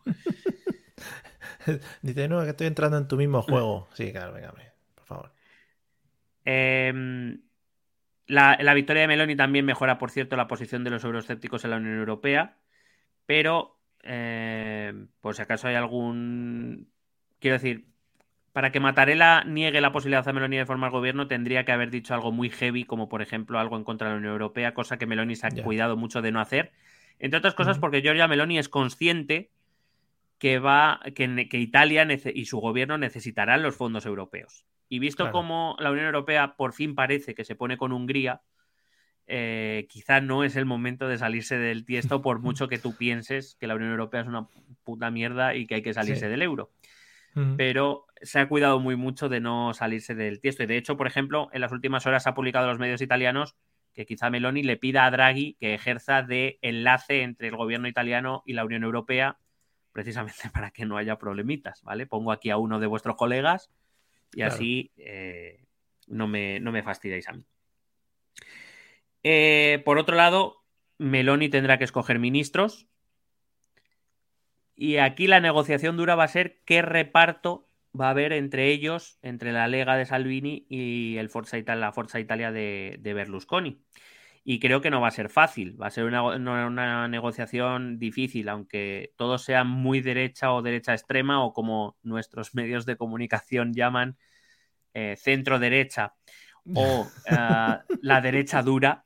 Sí, sí. En una manera de evitar decir la extrema derecha o el porfascismo directamente. Sí, sí. Claro, es que hay que recordar que Meloni hizo campaña electoral con Vox aquí, entonces algunos medios pues tampoco quieren, ¿no? Por lo que sea. La derecha un poco enfadadita, ¿no? Un poquito más durita. La derecha subidita. Sí. Eh, pero claro, que nadie, que nadie piense que Salvini y Berlusconi no van a pedir lo suyo y no van a exigir lo suyo. Quiero decir, recuerdo que sigue, que aunque tenga más. Claro, aunque, aunque Fratelli quiera quitarse de en medio a Lega y a Forza Italia porque tiene más escaños que la izquierda, hay un actor, que es el que te he dicho, Movimiento 5 Estrellas, que es un poco imprevisible. Entonces tampoco creo yo que Meloni quiera depender excesivamente de Movimiento 5 Estrellas. Así que esa va a ser la fuerza de negociación de Lega y de Forza Italia que veremos no solo pedirán un determinado número de ministros, sino que pedirán algunas carteras importantes. No descarto que Salvini vuelva a pedir la de interior. claro. Em, y además a Salvini le gusta mucho este juego de, mira, yo te quito el apoyo y a ver si caes. Esto es así, ya lo ha demostrado. Y Berlusconi, por cierto, en los últimos 10 años se ha vuelto muy seguidista de lo que haga. O sea, donde vaya Salvini, detrás va Berlusconi. Debe ser que Salvini monta unos fiestos que flipas. Claro, efectivamente. Efectivamente. Eh, además, en esa elección de ministros, Meloni va a tener que tener cuidado, porque ahí Mattarella sí que ha intervenido. Por ejemplo, en 2018, Conte, en las negociaciones entre Lega y Movimiento 5 Estrellas, el ministro de Economía iba a ser un tal em, Paolo Sabona, un economista que había declarado públicamente que lo mejor para Italia era salir del euro y salir de la Unión Europea. Y eh, Mattarella dijo que eso era inadmisible en un miembro fundador de la Unión Europea como era Italia y que por tanto él no iba a presentar un candidato a la votación de las cámaras que tuviera a, Sabona como, como, ministro. Y de hecho se, le eliminó del gobierno porque Mattarella dijo que o quitáis a este y ponéis a otro eh, o, aquí no va a haber gobierno. Convoco elecciones otra vez y a tomar vientos. Vosotros veréis. Y de hecho lo consiguió. Una cosa también te digo es forzar a cambiar un ministro y otra cosa es decirle a Meloni que no vas a formar gobierno, lo cual es más complicado. Y si quieres para ir acabando, pues te voy hablando del partido y de Fratelli d'Italia y de su presidenta, la más que probable primera ministra italiana de aquí a unas semanas, que es Giorgia Meloni, un poco de dónde viene y por qué llevo afirmando, por si acaso no ha quedado claro, que son posfascistas. sí, hombre, por favor, por favor, vamos a darle un contexto a todo esto, porque igual lo has dejado como caer un poco así, ¿no? En, subliminalmente. Sí. Bueno, lo que me ha caracterizado siempre, la, sutileza. Sí, sí, sí, sí, efectivamente, efectivamente. Bueno, eh, vamos a ir a hacer algunos saltos temporales. Ahora vamos a empezar, vamos a viajar al 16 de noviembre de 2011. Estamos en plena crisis, en lo peor de la crisis financiera, económica y financiera eh, mundial, la gran recesión. Eh, en ese momento, el presidente de la República, Giorgio, que era Giorgio Napolitano, hoy día senador vitalicio, hombre muy mayor,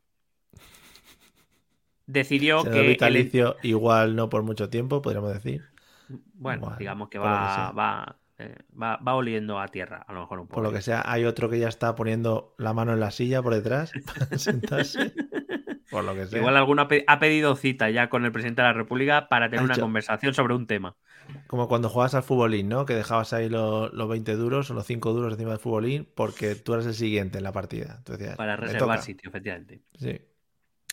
Bueno, pues el entonces presidente de la República, Giorgio Napolitano, considera que eh, Silvio Berlusconi quizá no era la persona idónea para dirigir los rumbos de Italia en medio de esa crisis por las razones X que sea. Vaya. Hay que recordar que ese Silvio Berlusconi estaba ya en su cuarto mandato como presidente del Consejo, es decir, como primer ministro, y que gobernaba en una coalición llamada eh, Il Popolo d'Italia, el pueblo de Italia, junto con otro partido eh, de muy derecha, muy derecha, em, no era Lega, ¿eh? era eh, un partido de muy derecha eh, cuyo líder, Fini, Gianfranco Fini, provenía de los movimientos postfascistas de después de la Segunda Guerra Mundial.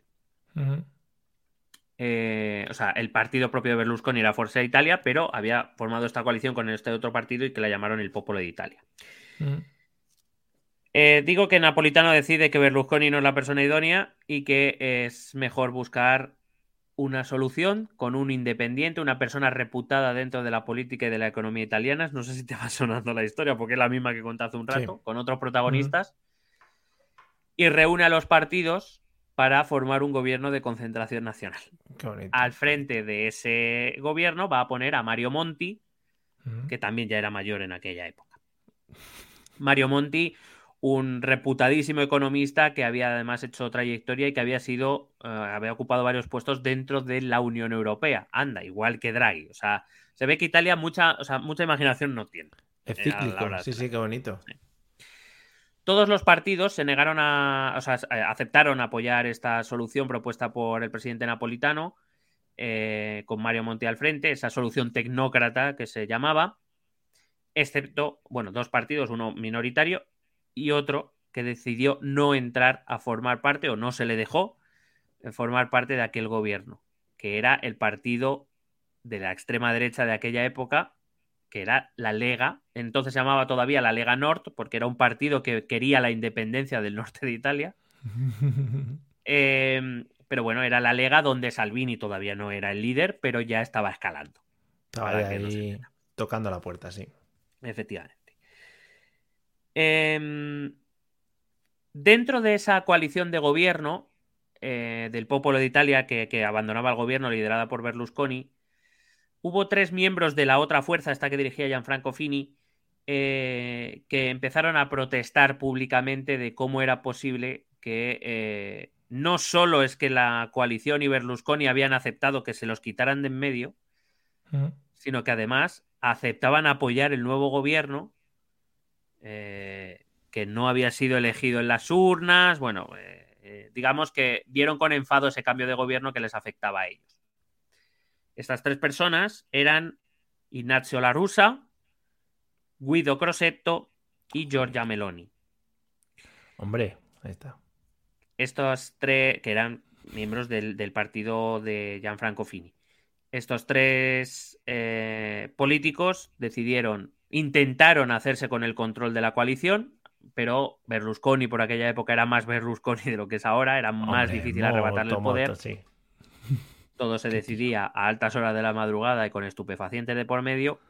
Hombre, es lo suyo. También una buena negociación. Aquí ha habido volquetes, allí manejaban otras cosas. Y al no conseguir hacerse con la línea ideológica de la coalición, eh, van a salirse de, la, de los partidos y van a fundar un nuevo partido, una plataforma nueva a la que van a llamar Fratelli d'Italia, Hermanos de Italia, no es un nombre elegido al azar porque es el título del, del himno nacional italiano. Bonito. Eh, evidentemente representaban una opción ultraconservadora, populista, con raíces en el sur de Italia, mm, mientras que Lega es del norte, eh, y siempre la verdad es que desde, que su, desde su creación hasta esta selección, hasta hace unos meses, siempre era un movimiento ultraconservador de derecha extrema, pero siempre iba por detrás de Lega. Lega era el partido dominante de ese espacio político. Entiendo, eh, perdona, que todo, que todo lo de la independencia del norte de Italia, eso, ya no, ¿no? Bueno, eh, eh, perdón, Lega se dio cuenta de que con ese discurso no le votaba ni Dios en el sur, evidentemente. Entonces dijeron, bueno, vamos a aparcar este tema. De hecho, cambiaron el, nombre completo, era Lega Nord per la independencia de la Padania, de no sé qué.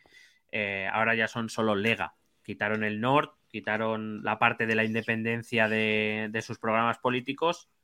Y la verdad es que les fue, el cambio les fue bien porque empezaron a tener éxito en el resto del país. Claro.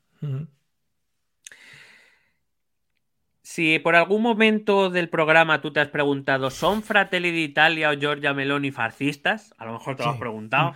Bueno, he oído algo por ahí, sí, en redes sociales. Bueno, yo voy a eh, te voy a contar lo que sabemos. Y tú y nuestros oyentes juzgaréis si es o no fascista. O posfascista o neofascista o como lo queráis llamar. Lo que sabemos es que Meloni, a los 15 años, ingresó en el llamado Frente de la Juventud. Bonito. Que era el movimiento juvenil del movimiento social italiano Derecha Nacional. Un campamento de verano, ¿no? Que para, el, que para el que no lo sepa, fue un partido fundado en 1946 por los miembros del partido fascista italiano que sobrevivieron a la guerra. Bueno, es que también tú o sea, la gente cambia, ¿sabes? La gente puede dar un giro a sus vidas. Yo eh, te he dicho que te voy a decir lo que yo sé. Yo, no estoy juzgando. Sí, sí, yo te estoy dando facts. Por supuesto, este movimiento social italiano eh, defendía los postulados de Mussolini, evidentemente. Hombre, claro. A la pregunta, hombre, claro, a la pregunta, pero bueno, eso no significa nada. Si alguien va a ver el logo de movimiento social italiano y luego ve el logo de Fratelli d'Italia, verá que dentro del logo de Fratelli d'Italia está el logo de Movimiento Social Italiano. Lo digo por, por, si acaso, ¿eh? Que a lo mejor es una coincidencia, pero que está nuestro, Nuestro amigo Rubén Galgo eso lo podría hablar en tema de branding y todo este tipo de cosas. Eh, al final es que es muy caro pagar un nuevo giro, ¿sabes? Al, al, branding de tu empresa. Entonces, si ya lo tienes, si ya teniéndolo el logo, pues ya lo haces crecer un poco y ya está. No, al contrario, esto lo han hecho más pequeñito, pero Ya, pero que pones alrededor cosas, quiero decir. Claro, claro. Para distraer. bueno, pues con 15 años entró en ese movimiento juvenil. Con 16, con 16, Giorgia Meloni se convirtió en la responsable de los movimientos de acción estudiantil y de Alianza Nacional, ligados a movimientos y asociaciones de extrema derecha. De hecho, es esta Alianza Nacional la otra mitad del Popolo de Italia que te he contado, ese partido de Gianfranco Fini del que ella formaba parte. Fíjate. Y nosotros, y nosotros con 16 años yendo al corte inglés a escuchar la música de los discos que había allí, fíjate. Vaya, vaya dos juventudes diferentes. Con 21 años, Alianza Nacional le da su primer puesto político. Desde entonces va subiendo en el escalafón dentro del partido. Ah, entonces no ha trabajado que- mucho en- nunca, ¿no? Decir, Cada vez menos, cada vez menos. No, Vale, vale. Y eh, hasta que llega ese momento de 2011 en el que te comentaba que, que decide junto con sus dos compañeros salirse de esta acción nacional y fundar Fratelli d'Italia. Pero si lo prefieres, he traído una cosa que yo creo que a ti te gusta en general cuando la hacemos, que es leernos el programa político, el programa electoral el Muy programa rica. electoral de Fratelli d'Italia. Un programa electoral que yo he agradecido, ¿Eh? entiéndaseme, no por las propuestas en sí, sino porque eh, eran 25 puntos, no los 527 que hacen algunos aquí, total, para no cumplir ninguno. Bueno, Claro. Para, que, para entrar en calor, te puedo decir que el lema de la campaña de Giorgia Meloni de Fratelli d'Italia era listos para reanimar Italia. Vamos allá. Para reanimar, entiendo, de reavivar, de, de resucitar Italia, podemos decir en ese Sí, sí. sentido. Bueno, vamos allá. Vamos, Georgia. Vamos, Georgia. Bueno, hay que, decir, hay que decir que muchas, eh, a, a quien lea el, el programa electoral, el programa electoral está hecho de una manera bastante inteligente. El programa electoral es corto, tiene 25 propuestas con un título en grande, en un amarillo, para, sobre un fondo azul, para que lo leas bien. Tiene un párrafo introductorio donde se ponen muy filosóficos y luego detallan algunas de las propuestas, dejando siempre las más conflictivas para el final, donde nadie llega leyendo. ¿Vale? Claro. Además, no son, no son nada concretos, ninguna de las propuestas que aparecen en el programa electoral. Te ponen al lado de cada propuesta un código QR, porque claro, que se note que Oh. son el hub de la high technology. Cuidado con los sandboxes. Sí, sí. Claro, efectivamente, tienen ahí unos streamings con los fast servers. servers, streaming, sí. Eh, te ponen un código QR por si quieres ampliar. Claro, código QR que solo se lo leen los cafeteros muy cafeteros, ¿no? Claro. Pero digamos que eh, para poder desentrañar las propuestas o las cosas que más nos pueden llamar la atención, Molaría. Ah, hay, que bucear, hay que QR bucear. Dentro del código QR un puzzle, ¿no? De, de- que salía ahí en, en el Monkey Island, Con, ¿no? Y que, con una cuenta atrás y si no, pues no lo puedes abrir nunca. Claro, claro, y se autodestruirá para todo el mundo, no eres el responsable tú de la pérdida. Bonito. Aún así, yo he sido capaz de sacarte algunas cositas interesantes. Joder, los highlights. Los highlights, te he traído los highlights. Eh, también he de decir que hay muchas propuestas que presentaría cualquier partido conservador tradicional sin ningún problema, es decir, que no son tan Lógico, extremas. No sí. todo el programa es vamos a destruir a los negros y estas cosas que estamos pensando ahora mismo. ¿eh? Molaría. Eh, que no lo dicen así, pero bueno, hay que leer entre líneas. Pero me refiero, hay muchas propuestas que, que defendería cualquier partido conservador normal de- del mundo europeo. Propuestas, propuestas de interior, eh, fuera los inmigrantes. Propuestas de Bueno. exterior, que no entren los inmigrantes. Eh, pro- cosas así, económicas, los inmigrantes que no aporten a este país nada todo el rato. Guay. sobre todo que no se lleven nada de este país. Claro, y nada, todo el dinero, y que traemos también dinero de fuera también. Bueno, la primera propuesta de las 25 que no te voy a leer todas, te he, cogido las que tienen Claro. contenidos un poquito más. Sí. La primera, concretamente, sí que es la primera que aparece y que ya es un poco llamativo o que ya nos da una indicación de por dónde va Fratelli d'Italia. Ujú. Por cierto, otro de sus lemas de campaña ha sido eh, patria, familia y no sé, había otra cosa, pero bueno, un, un poco añejo era el lema. Bueno, Hombre, a ver. la primera medida del programa es el eh, pone eh, es- es, mm, literalmente apoyo a la natalidad y a la familia, Oh, qué bonito. con pancartas o algo, ¿no? Ujú. Eh, que según Fratelli dice es el elemento fundante y fundacional de la sociedad sobre el que se basa Ujú. toda la sociedad y la nación, por supuesto habla mucho Hombre. de nación, Mm, Sí, sí. y que además es la familia la que convierte a la nación en soberana. Las, nación, las familias nacionales son las que convierten a una nación Buenas en grande. es lo ahí, que viene claro a decir, que sí, claro. hombre. También habla de Mm, y espiritualmente fuerte, porque la religión tiene un Mm. papel muy importante en, en Fratelli d'Italia. Y os vamos a obligar a ir a misa, porque si no, no sois familias buenas ahí. Bueno, estas, Buena estas, familia. palabras que usa, estas palabras que usa, por cierto, es una frase extraída literalmente de una de las encíclicas de Juan Pablo II. Oh, el de todo el mundo. Mm, sí, qué bonito. Eh, que ya que está un poco atrás ya. Por lo que, Hay que sea. recordar sí. que Juan- que Pablo II ya murió hace 20 años, ya, por lo menos. No está muy fresquito ahora el asunto. ¿no? Bueno, fresquito está, pero en otro sentido. Fresquito Eh, está Berlusconi, que se está tomando unos fresquitos ahora mismo, seguro, en el momento en el que estamos grabando. Hombre, se está tomando unos cacharros. Eh, eh, bueno, entre todo lo que habla, dice muchas cosas. Así, la propuesta un poco que más me ha llamado la atención es que para conseguir fomentar la natalidad, eh, Giorgia Meloni pretende fomentar la natalidad introduciendo un coeficiente según el número de hijos que se tendrá en cuenta a la hora de pagar impuestos. Es decir, que cuanto más hijos tengas, supuestamente menos impuestos mm, relativos pagas. Pero qué ejemplo. vida tienes, pero qué vida consigues. Claro, ahí Ah, eso bueno. no lo ha... Pero es que la nación necesita familias y niños. Vale, vale. Entonces, pues lo que sea. Eh, otra propuesta es que anuncia una reforma fiscal que promete reducir la carga impositiva sobre familias y empresas. Onda. Lo que no tengo muy claro es que si las familias y las empresas no pagan impuestos, no sé quién los va a pagar. Pero bueno, ahí está. Los inmigrantes, los inmigrantes. Si queréis venir, pagáis los impuestos de todos estos. Que sí, ¿Que si recuerdas el, el- el programa, si recuerdas el programa que hicimos sobre el programa electoral de Vox, creo que estuvimos hablando de esto todo el rato. O sea, si todo es quitar impuestos, al final, ¿quién paga y cómo lo pagas? O sea, Bueno, Debe igual- ser que ese, ese movimiento ideológico, esa zona ideológica, no tiene muy claro cómo funciona lo de ingresos y gastos. Pero igual te sorprende. Igual llegan y dicen, lo ponemos nosotros, como esto, trucutru, ¿qué quieres? Toma. ¿No? ¿Pero que de dónde lo va a sacar? Pero ellos, no ellos, ellos, de sus propias ah, de cosas. sus cuentas su corrientes. Sí, sí, de su dinero. Dice Santiago Pascal. ¿Qué, Ah, bueno. ¿Cuántos? ¿Mil millones? Tómalos. Ahí están. Se saca la cartera, pasa. se saca la cartera y aquí. paga. Hombre, cartera con goma, con goma elástica. Cartera con goma, saca ahí, vamos ahí. Y con toro en cuero.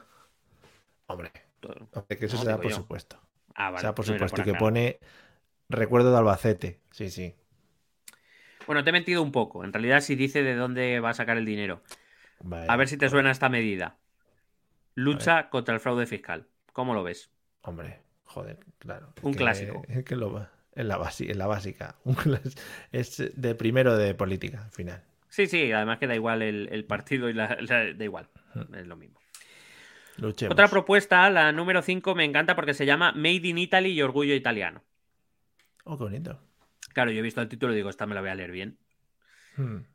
Cuidado, que dice literalmente, el amor del mundo por Italia se llama Made in Italy. ¿Qué te parece el eslogan? o sea, así, y se ha quedado como Dios. Pero- Bueno, Ah, ya está. Ni sí, fomentar sí, no, no, eh, ahora- ni- ah, ah, no, no, digo sí. que esta es- esto es la, la introducción, Ah, así lo- te he dicho que que, al principio vale. introducen como muy literario, muy filosófico todo, pues Sí, esta es la bonito. entradilla. Vale. Eh, esto es básicamente la creación de un certificado de excelencia para aquellas empresas italianas que cumplan determinados requisitos, bueno, que vendan la nación al mundo, etcétera. Va- Vamos, lo que aquí llamamos marca España y que allí se va a llamar Made in Italy. Ya está, es lo mismo. Bueno, Eh, pero te voy a contar que para impulsar esto, te voy a contar la propuesta estrella. Agárrate. O sea, la imaginación de Fratelli d'Italia me ha dejado picueter. ¿Estás, ¿Estás bien? ¿Estás ya? Estoy ¿Listo? preparado, estoy, estoy sentado, sí. La propuesta estrella es la creación de una página web Oh, ahí hay trabajo. Sí, ahí para promocionar los, productos y los servicios italianos. ¿Qué te parece? Muy bien. Ole, ole los caracoles. Es un girito hacia, pues eso, a los que nos dedicamos a la informática, al desarrollo, también es un toquecito con un poquito de sandbox. Eh, me parece muy bien. No creo que haya páginas dedicadas a la venta de productos italianos. Es un girito, ¿eh? Es un girito, cuidado, ¿eh? Sí, además, yo, eh, debe- que es el primer gobierno al que se le ocurre algo parecido. Yo que creo que no hay. Yo, yo personalmente creo que no hay. También Una sola donde esté todo, no hay. No hay. Claro que sol- entero solo no. O sea, que también que intenten cerrar Amazon, por lo que sea, porque igual la página esa no les va muy bien. Si tienen Claro, competencia, ¿sabes? puede ser. Entonces- puede ser. Sí, Bueno. y que quiten, y que quiten el, Pero- el OneDrive. Pero que sea una página, que sea una página italiana, rollo como las tiendas que hay aquí de, de- en el centro de Madrid, estas de souvenirs. Que sea todo así como muy, como muy raro, ¿no? Un toro, una flamenca subida encima del toro, ¿no? Claro. Una- Fua, En su, en su caso que sean todos torres de Pisa, romanos, Claro, claro, claro, claro. Sí, sí, No. mucho romano, mucho romano. Rómulo y Remo todo el rato. Claro. Rómulo y Remo haciendo cosas. Lo bonito. Claro, No, claro. o sea, que no, que no esté con la loba, sino que ya le saquen de su contexto y haciendo cosas, ¿no? Jugando con la camiseta del, del Milán y de la Juve, muy bonito. Muy bonito. Mafi- mafiosos, por ejemplo. Mucho mafioso también. Recuperemos el mafioso, sí, sí. O sea, ¿sabes? Todos de Don Vito Corleone allí puestos, por ejemplo. Qué bien, qué bien, mucho ahí. En Venecia, mucha góndola también, mucha góndola ahí a tope Sí, de sí, góndolas. sí, por favor. Camiseta rayas horizontales. Lo- Los hombres que pueden hacer colaboraciones. Mucho cura, mucho cura ahí a tope. Laura. Pausini. Laura Pausini Mucho- cantando todo claro. el rato. Eh, hologramas de Rafaela Carrá todo el rato. Hombre, por hologramas por de favor. Rafaela. Sí, sí, sí, sí. Los, Eh, los que ganaron esos Eurovisión, no, esos no. Esos No, no, no. Eso Los no, Maneskin, porque, esos- porque no, porque cantan en inglés, además, que no es la lengua de la Uh, patria. No es Made in Italy eso, ¿eh? Eso es Made No, in no, solo a ratos. countries. Bueno, Así que no. Pues nada, todas estas ideas que se las guarden porque en una página web rollo, la que hizo Homer Simpson cuando lo del señor X, quedaría muy bien, muy bonito. Hombre. Bueno, pues eh, claro, ya, ya va a ser difícil mejorar esto, pero bueno, vamos a ver qué otras Bueno, cosas proponen. intentaremos. Después de este sandbox. Por ejemplo, tiene una propuesta que es apoyo a la dignidad del trabajo, lo cual está muy bien. Eh, también es verdad que es un concepto un poco muy musoliniano en, en el contexto italiano. Propone reducir los impuestos a las rentas del trabajo a cargo de los fondos europeos. Es decir, por lo visto, de momento paga Europa, pero hay que recordar que los fondos europeos ni son ilimitados ni son eternos. Quiero decir que van a durar dos años, no más. Claro. Luego ya veremos. Claro. Supongo que eso será un Aquí problema de ya del futuro. Mm. Y que visto, vista la duración media de los gobiernos italianos, que no suele pasar del año, pues dicho, si es que yo no voy a llegar ya ahí, entonces me da igual. Claro. Em, pone mucho énfasis en el apartado dedicado a los jóvenes. Pone mucho énfasis en la lucha contra el narcotráfico y los estupefacientes. O sea, para ella el principal problema de los jóvenes es la droga. Claro. Que estáis todo el rato ahí dándole a la mandanga y a la lejía. Estos chavales. Pero ahora, por ejemplo, en serio, eh, no sé si eso quiere decir que va a ir contra las mafias. Quiero decir, que no lo sé. Mm, Hombre, e- es verdad que ella eh, viene del sur, ella conoce el problema bastante bien. Pero Pero sigue habiendo mucha, mucha gestión mafiosa en cuanto a drogas y cosas en el sur de Italia. la, la mafia sigue presente, sigue sobre todo, bueno, no solo en el negocio de la droga, digamos que las mafias actualmente se dedican más a lo económico, es decir, ya no hay, hay gente haciendo así por la Mm. Sí, no, calle, claro, estas no, cosas. es que no pega. Evidentemente, Claro, más por TikTok. em, claro. Eh, pero, por ejemplo, Roberto Saviano, un, un periodista y escritor italiano que además está protegido, tiene protección policial 24 horas al día por amenazas de la mafia, eh, cuenta, tú te sacó otro libro llamado 000 que cuenta cómo las mafias eh, trafican con la heroína y con cocaína y pues por toda Europa, vamos, son los reyes las traen, utilizan a España, por cierto, para pasarla. Claro. Oh, sorpresa. Eh, mm, y que sí que la droga es uno de los muchos negocios que tiene la mafia, igual que el tema de la recogida y traslado de residuos o, o-. y el blanqueo de dinero con las grandes empresas financieras italianas y europeas. O sea que Muy bien. sí, sí, que, que- Pues que sigue siendo bien. así, que las drogas, eh, en tiempo de Don Corleone las drogas eran mal vistas, pero ahora es un negocio muy lucrativo. Entonces, Claro, una movida, sí. Bueno, otra propuesta, la siguiente, eh, se titula Por un verdadero Estado social que no olvide a nadie. Dices tú, qué bonito, ¿no? Oh, qué bonito. En letra pequeña se puede leer que pretenden eh, crear convenios de colaboración público-privadas para las escuelas. Es decir, que las escuelas dejarán de ser públicas, las que eran públicas dejarán de ser públicas para hacer un convenio Anda. con la empresa privada por las razones. Anda, qué bien. Que no sé qué tiene mucho que ver con un verdadero Estado social que no olvida a nadie, pero bueno, ahí estamos. Podía poner eh, asterisco, excepto estos grupos sociales que sí, que a estos sí le vamos a olvidar porque esto nos la suda. Punto. Y Correcto. empiezan ahí dos puntos. Pim, pim, pim, pim. La propuesta 12 se titula En defensa de la libertad y de la dignidad de cada uno. Cuidado Mm, bueno. al nombre potente. Pero- bueno, pues, Pero uno a uno van a ir, de manera individual. Tratando, si es italiano, allí, sí. Hola, buenas tardes. Mire, vengo a presentar mi caso. Vamos a Correcto. defenderle su dignidad. Bueno, eh, en esta propuesta podemos leer que se oponen a los instrumentos de control masivo de la población. Anda. Ahí lo dejo. Porque ahora está todo muy controladito, ¿no? Están todo el rato. Debe ser que, o sea, en realidad lo- yo he entendido que va en contra de Gran Hermano. Claro, creo que sí. Creo que por eso sí. Eh, y que también está en contra del mecanismo de ciudadanía por puntos al estilo chino. Ah. Y esto, muy al contrario de lo que pueda parecer, sí que es una propuesta que se lleva hablando en varios municipios italianos en los últimos meses. Lo de, lo de la puntuación. Sí, lo donde a los ciudadanos que se portan bien les dan puntos, Oh. que luego les dan ventajas. Vale, vale, sí. Pero portarse bien implica, por ejemplo, saludar a tu vecino por las mañanas, o eso no es portarse bien. Mm, hombre, yo entiendo que debería, será al contrario, será como el carnet de puntos de conducir, ¿no? Que tú empiezas con unos puntos y lo vas perdiendo si tu perro caga y no lo recoges, si Pero es tiras que ba- sería- basura al suelo, esas O cosas, sea, entiendo, ¿eh? da, mm, imagínate tú que sería, o sea, yo creo que sería mucho mejor empezar con cero y que la gente tenga que ganárselo, porque así va a hacer cosas buenas, o sea, se va a forzar. No sé, yo no soy ¿Tú crees, político. tú crees-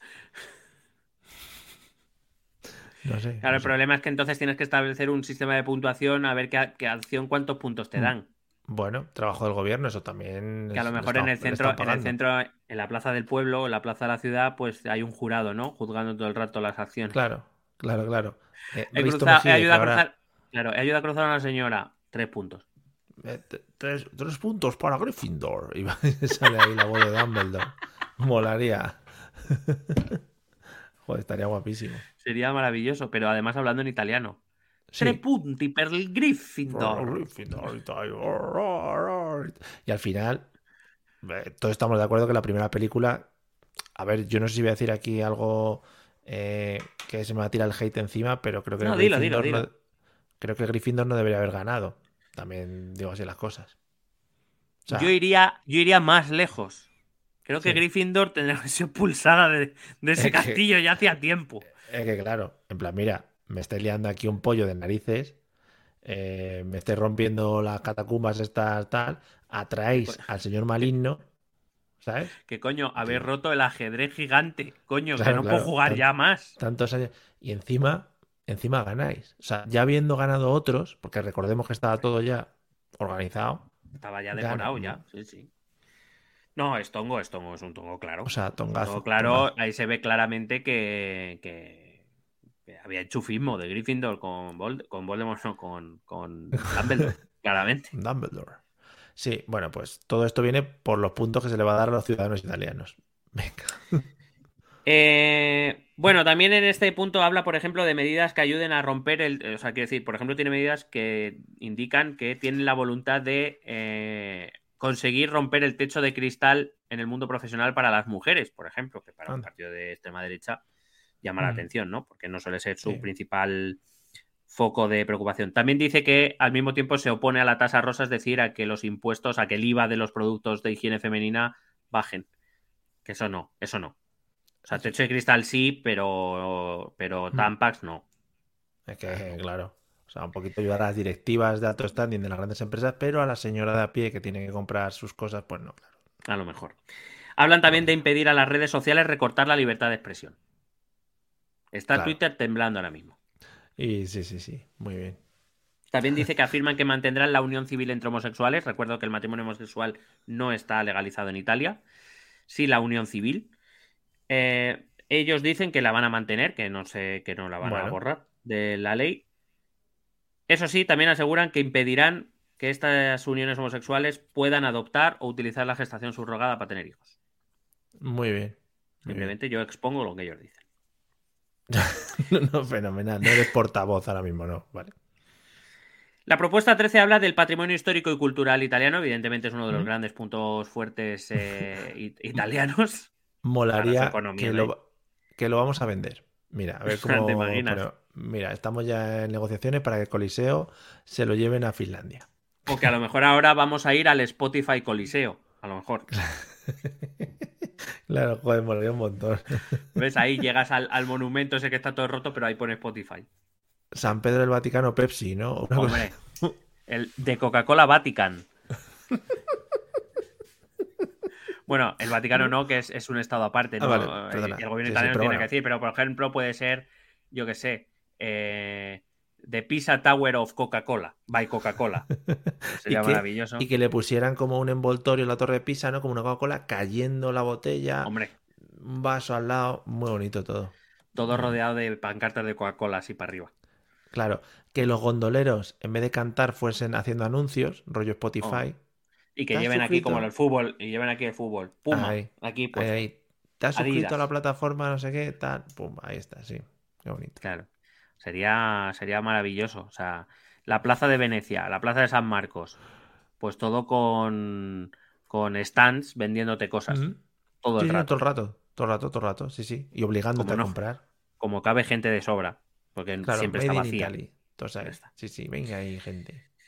Bueno, eh, como digo, esta propuesta TC que habla del patrimonio cultural italiano, evidentemente es un patrimonio muy apreciado en el mundo, que hay que Muy cuidar, que hay que revalorizar, esto que dice muy bien, pero al final del todo, en este apartado, dice, y leo literalmente, creación de un nuevo imaginario italiano promoviendo también, y en la escuela particularmente, la historia Vale. de los grandes de Italia y las evocaciones históricas. Vaya. En la escuela, ¿no? O sea, una cosa que te van a, te van a, bueno, en la escuela los chavales pues le van a contar unas movidas. Sí, creo que de, de entre los grandes, pues habrá, hablarán de Julio César, de Octavio Augusto, eh, de Benito, bueno, de quien toque. El de Manolo y Benito. Que menos matemáticas, que eso al final no sirve para nada. Y un poquito más de conocer a los grandes de Italia, ¿eh? Un poquito, efectivamente. Fratelli d'Italia también incluye un apartado titulado En defensa del medio ambiente y de la naturaleza. Y para introducirlo, citan a Ortega y Gasset, Cuidado, que eran dos. Recordemos dos efectivamente.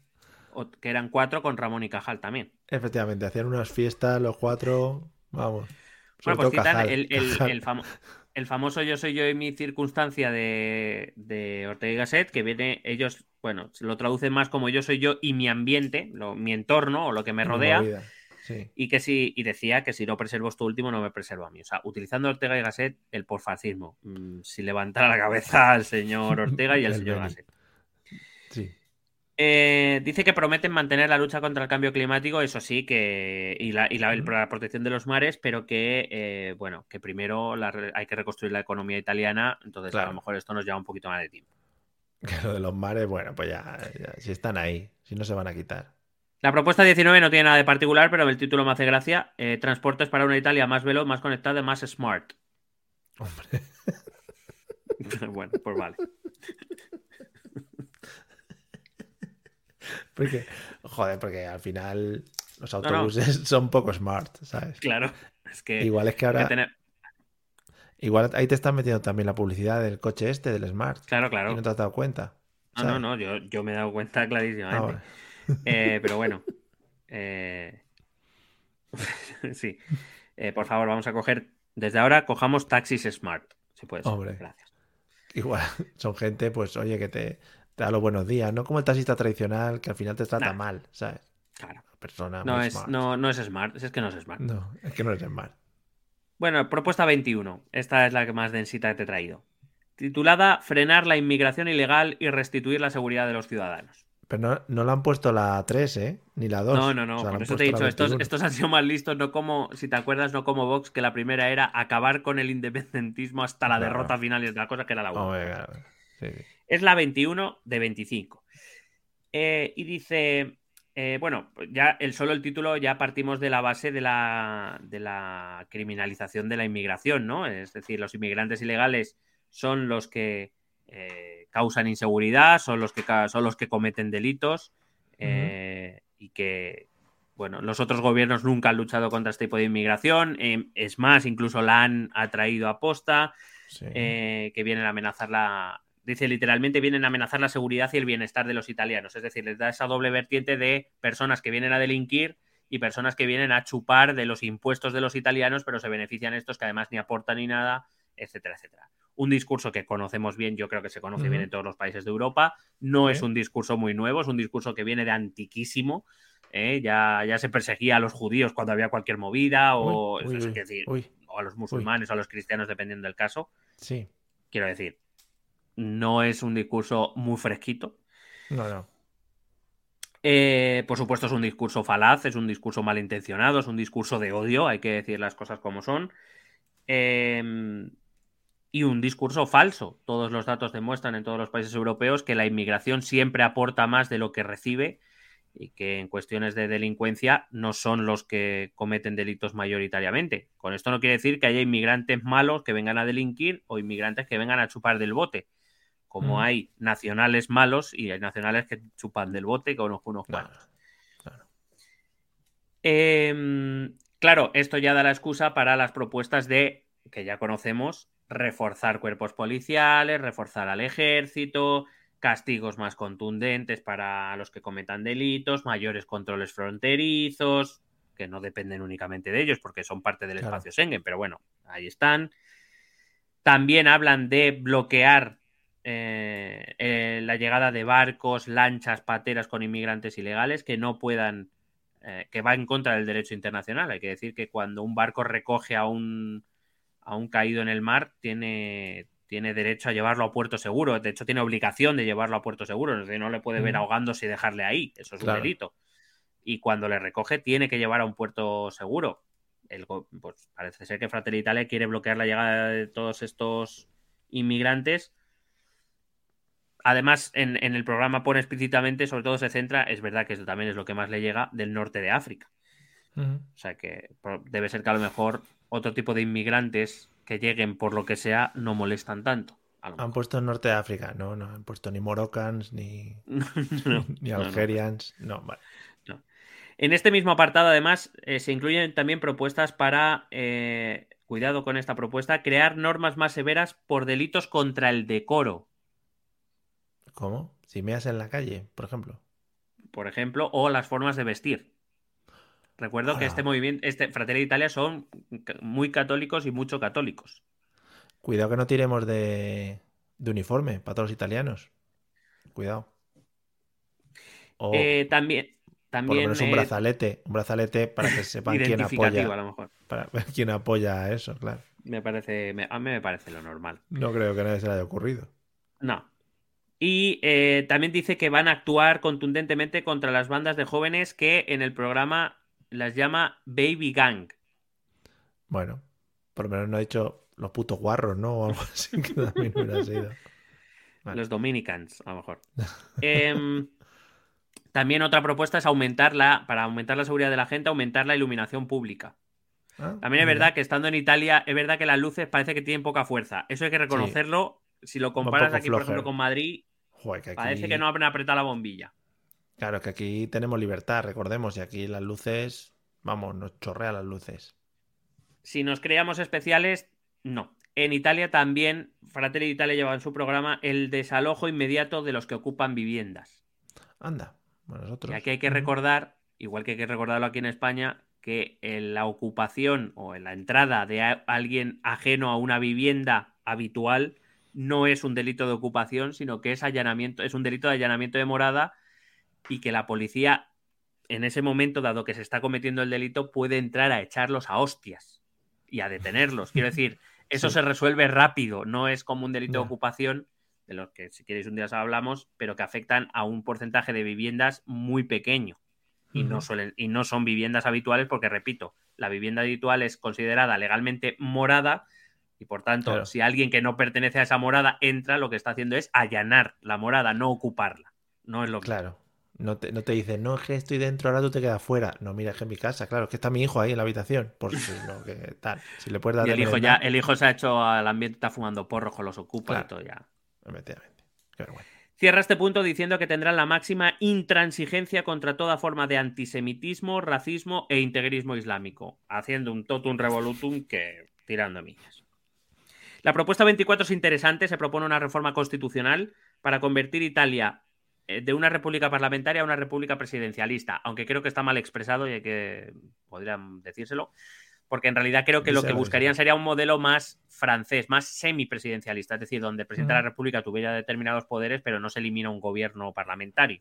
¿vale? O sea, sería más un modelo francés que estadounidense, que es lo que sería un sistema presidencialista. Eh, en cualquier caso, para hacer esto, se, para una reforma constitucional se necesitan dos tercios de las dos cámaras y de momento no llegan, salvo que consigan el apoyo de otros grupos. Eh, tiene 237 diputados en la Cámara de Diputados, se necesitarían 267. Tienen 138 escaños en el Senado, 115 escaños en el Senado, se necesitarían 138. Es decir, todavía tendría que conseguir apoyos que en principio no va a ser fácil que logre. Acabo ya diciendo, hablando de la última propuesta, la 25, titulada Italia protagonista en Europa y en el mundo, donde se posiciona claramente por la permanencia de Italia en la Unión Europea, alejándose un poco de los discursos Bueno. iniciales, su permanencia en la OTAN, Eh, de hecho, habla de cumplir los requisitos presupuestarios, el 2% de presupuesto militar. Eh, también habla, por cierto, de la creación de una política comunitaria de defensa, que sería como una rama dentro de la OTAN, es decir, no al salirse de la OTAN, pero sí que, me parece una propuesta, la verdad, que interesante. Eh, habla también de apoyar incondicionalmente a Ucrania contra Rusia y añade a esto que defenderá las raíces clásicas y judeocristianas de Europa. Oh. También me ha gustado que proclamen a Italia cuna de la civilización occidental. Pues ya está. Grecia ahora mismo. Grecia ahora mismo está llorando. Lo poco que tenía ya se lo han quitado. Ya solo le quedaba a Grecia, que era la cuna de la civilización occidental, pues ya. Pues, a ver, está más rápidos también. Así que bueno, con todos estos detalles, con todo lo que te he contado, que cada uno decida si estos son por fascistas o no. Eso sí, voy a añadir un último documento, que es el que te he pedido por favor que añadas. Sí. Que es una intervención de Giorgia Meloni en las últimas en la campaña electoral de las últimas elecciones andaluzas en un mitin de Vox para apoyar a Macarena Oloni, a Macarena Olona, eh, donde en un minuto y cinco segundos quizás resuma mejor que todo lo que yo he estado contando. Es un poco su Procedemos. Procedemos a escuchar. Y a ver. O se dice sí, o se dice no. Sí a la familia natural. No a los lobbies LGBT. Sí a la identidad sexual. No a la ideología de género. Sí a la cultura de la vida. No al abismo de la muerte. Sí a la universalidad de la cruz. No a la violencia islamista sí a fronteras seguras, no a la inmigración masiva, sí al trabajo de nuestros ciudadanos, no a las grandes finanzas internacionales, sí a la soberanía de los pueblos, no a los burócratas de Bruselas, y sí a nuestra civilización, y no a quienes quieren destruirlo. ¡Viva Macarena Olona, presidente de Andalucía! Sí, la sale muy bien, además. ¡Viva Santiago Abascal, presidente de España! También, muy bien, ¡Viva España! ¡Viva Italia! ¡Viva la Europa de los patriotas! Madre mía, esta señora. Pues un saludo. La ha dejado todo, ¿eh? Te voy a decir también, eh, creo que Santiago Abascal está un poquito incómodo. No te digo yo que eh, igual le sobraba algún viva por ahí. Pero, y que a lo mejor había comido cocido, también te digo, y hacía calor y... Estaba un poco... había tomado un poco apretado. estaba apretado, y a ella le había sentado mal, se había tomado un, orujo de hierba. Pero vamos, ahí se notó la influencia de Giorgia Meloni en la votación andaluza, afortunadamente. Sí, le salió muy bien, sí. fue muy bien. Que también te digo que el público que sale en ese vídeo, un público muy, muy, muy del ¿no? Sí, muy, muy, dice, joder, los jóvenes, ¿no? Y sale algún joven que por lo que sea eh, como que tiene el pelo así como un poco raro, ¿no? Como, como todo muy apretado para atrás. sí, eh, mi, mi, madre siempre ha dicho de esa gente que parece que le ha lamido una vaca a la cabeza. Sí, sí, sí. Y debían tener calor porque camisas como muy abiertas, ¿no? Sí. Hombre, era la campaña andaluza que era en verano, o sea que... Pero que los tres botones, estos no, no se no, aprietan. No, no, no, no, Y unos, y unos zapatitos sin calcetín muy bien. Muy mocasín. Mocasín sudoroso, podríamos decir. No, y esos, esos jóvenes que en realidad parecen mayores incluso que nosotros, ¿no? Teniendo a lo mejor la mitad de edad, puede ser. ¿no? Claro, claro. Un poco un. un... Ahí, ¿cómo se llamaba este? en la mano derecha de. Teo, un poco teo. Un poco teo. Un poquito teo. Tiramos de teísmo, ¿no? teísmo se puede llamar. Por favor. Vale. Bueno, pues. Bueno, pues esto era un poco lo que te he traído hoy saquemos, amigos, conclusiones, cada uno las suyas. Y nada, nosotros siempre desde el respeto que le tenemos hacia las personas humanas y a la OTAN, por poner un ejemplo. Y a eh, la pues cultura occidental. Y a la cultura occidental. Y a las familias, las que no son LGTBQYZX2. Madre mía, qué señora. ¿eh? Sigue viniendo Aventura arriba. en Mario Land. Y la gente se levanta también un poquito por vergüenza, ¿eh? Bueno, hay que ver el vídeo, hay que ver el vídeo. Por cierto, se nos ha olvidado meter en esa, en esa gran exposición que hemos hecho de la cultura italiana a, a Mario Bros y a Luigi Bros, a Mario Mario y a Luigi Mario. ¿no? Vale. grandes representantes de la cultura italiana. Efectivamente, siempre pues han sido unos referentes a nivel mundial y han llevado por ahí pues el trabajo de la fontanería y, la y su grito de ¡Mamma mía! Oh, muy bien, muy bien. Made in Italy. Cuidado que no pidan ahí Que lo metan que en no la pidan web. dineros. Sí, que sí. lo metan en la web. Bueno, pues nada. Oye, queda el episodio. Si te parece bien, voy con los métodos de contacto. Si no tienes que añadir nada más. Yo estoy contento. Yo es que ya después de lo último yo ya no puedo añadir mucho más. ¿Estás está. No, muy bien. Está todo dicho ya. Pues ala, vamos a ir ¡Sí! la- ¡A los métodos de contacto! a los verdaderos patriotas contactando con nosotros. Vamos allá. Escucha nuestros métodos de contacto. Puedes escribirnos un correo electrónico a la dirección esto también es política@gmail.com. Si lo prefieres, puedes buscarnos por Facebook o Twitter a través del nombre ETE Política. Nos encontrarás en YouTube, donde colgamos las grabaciones de todos los episodios. Y si necesitas un contacto más cercano, únete a nuestro canal de Telegram. Busca el enlace en nuestras redes sociales.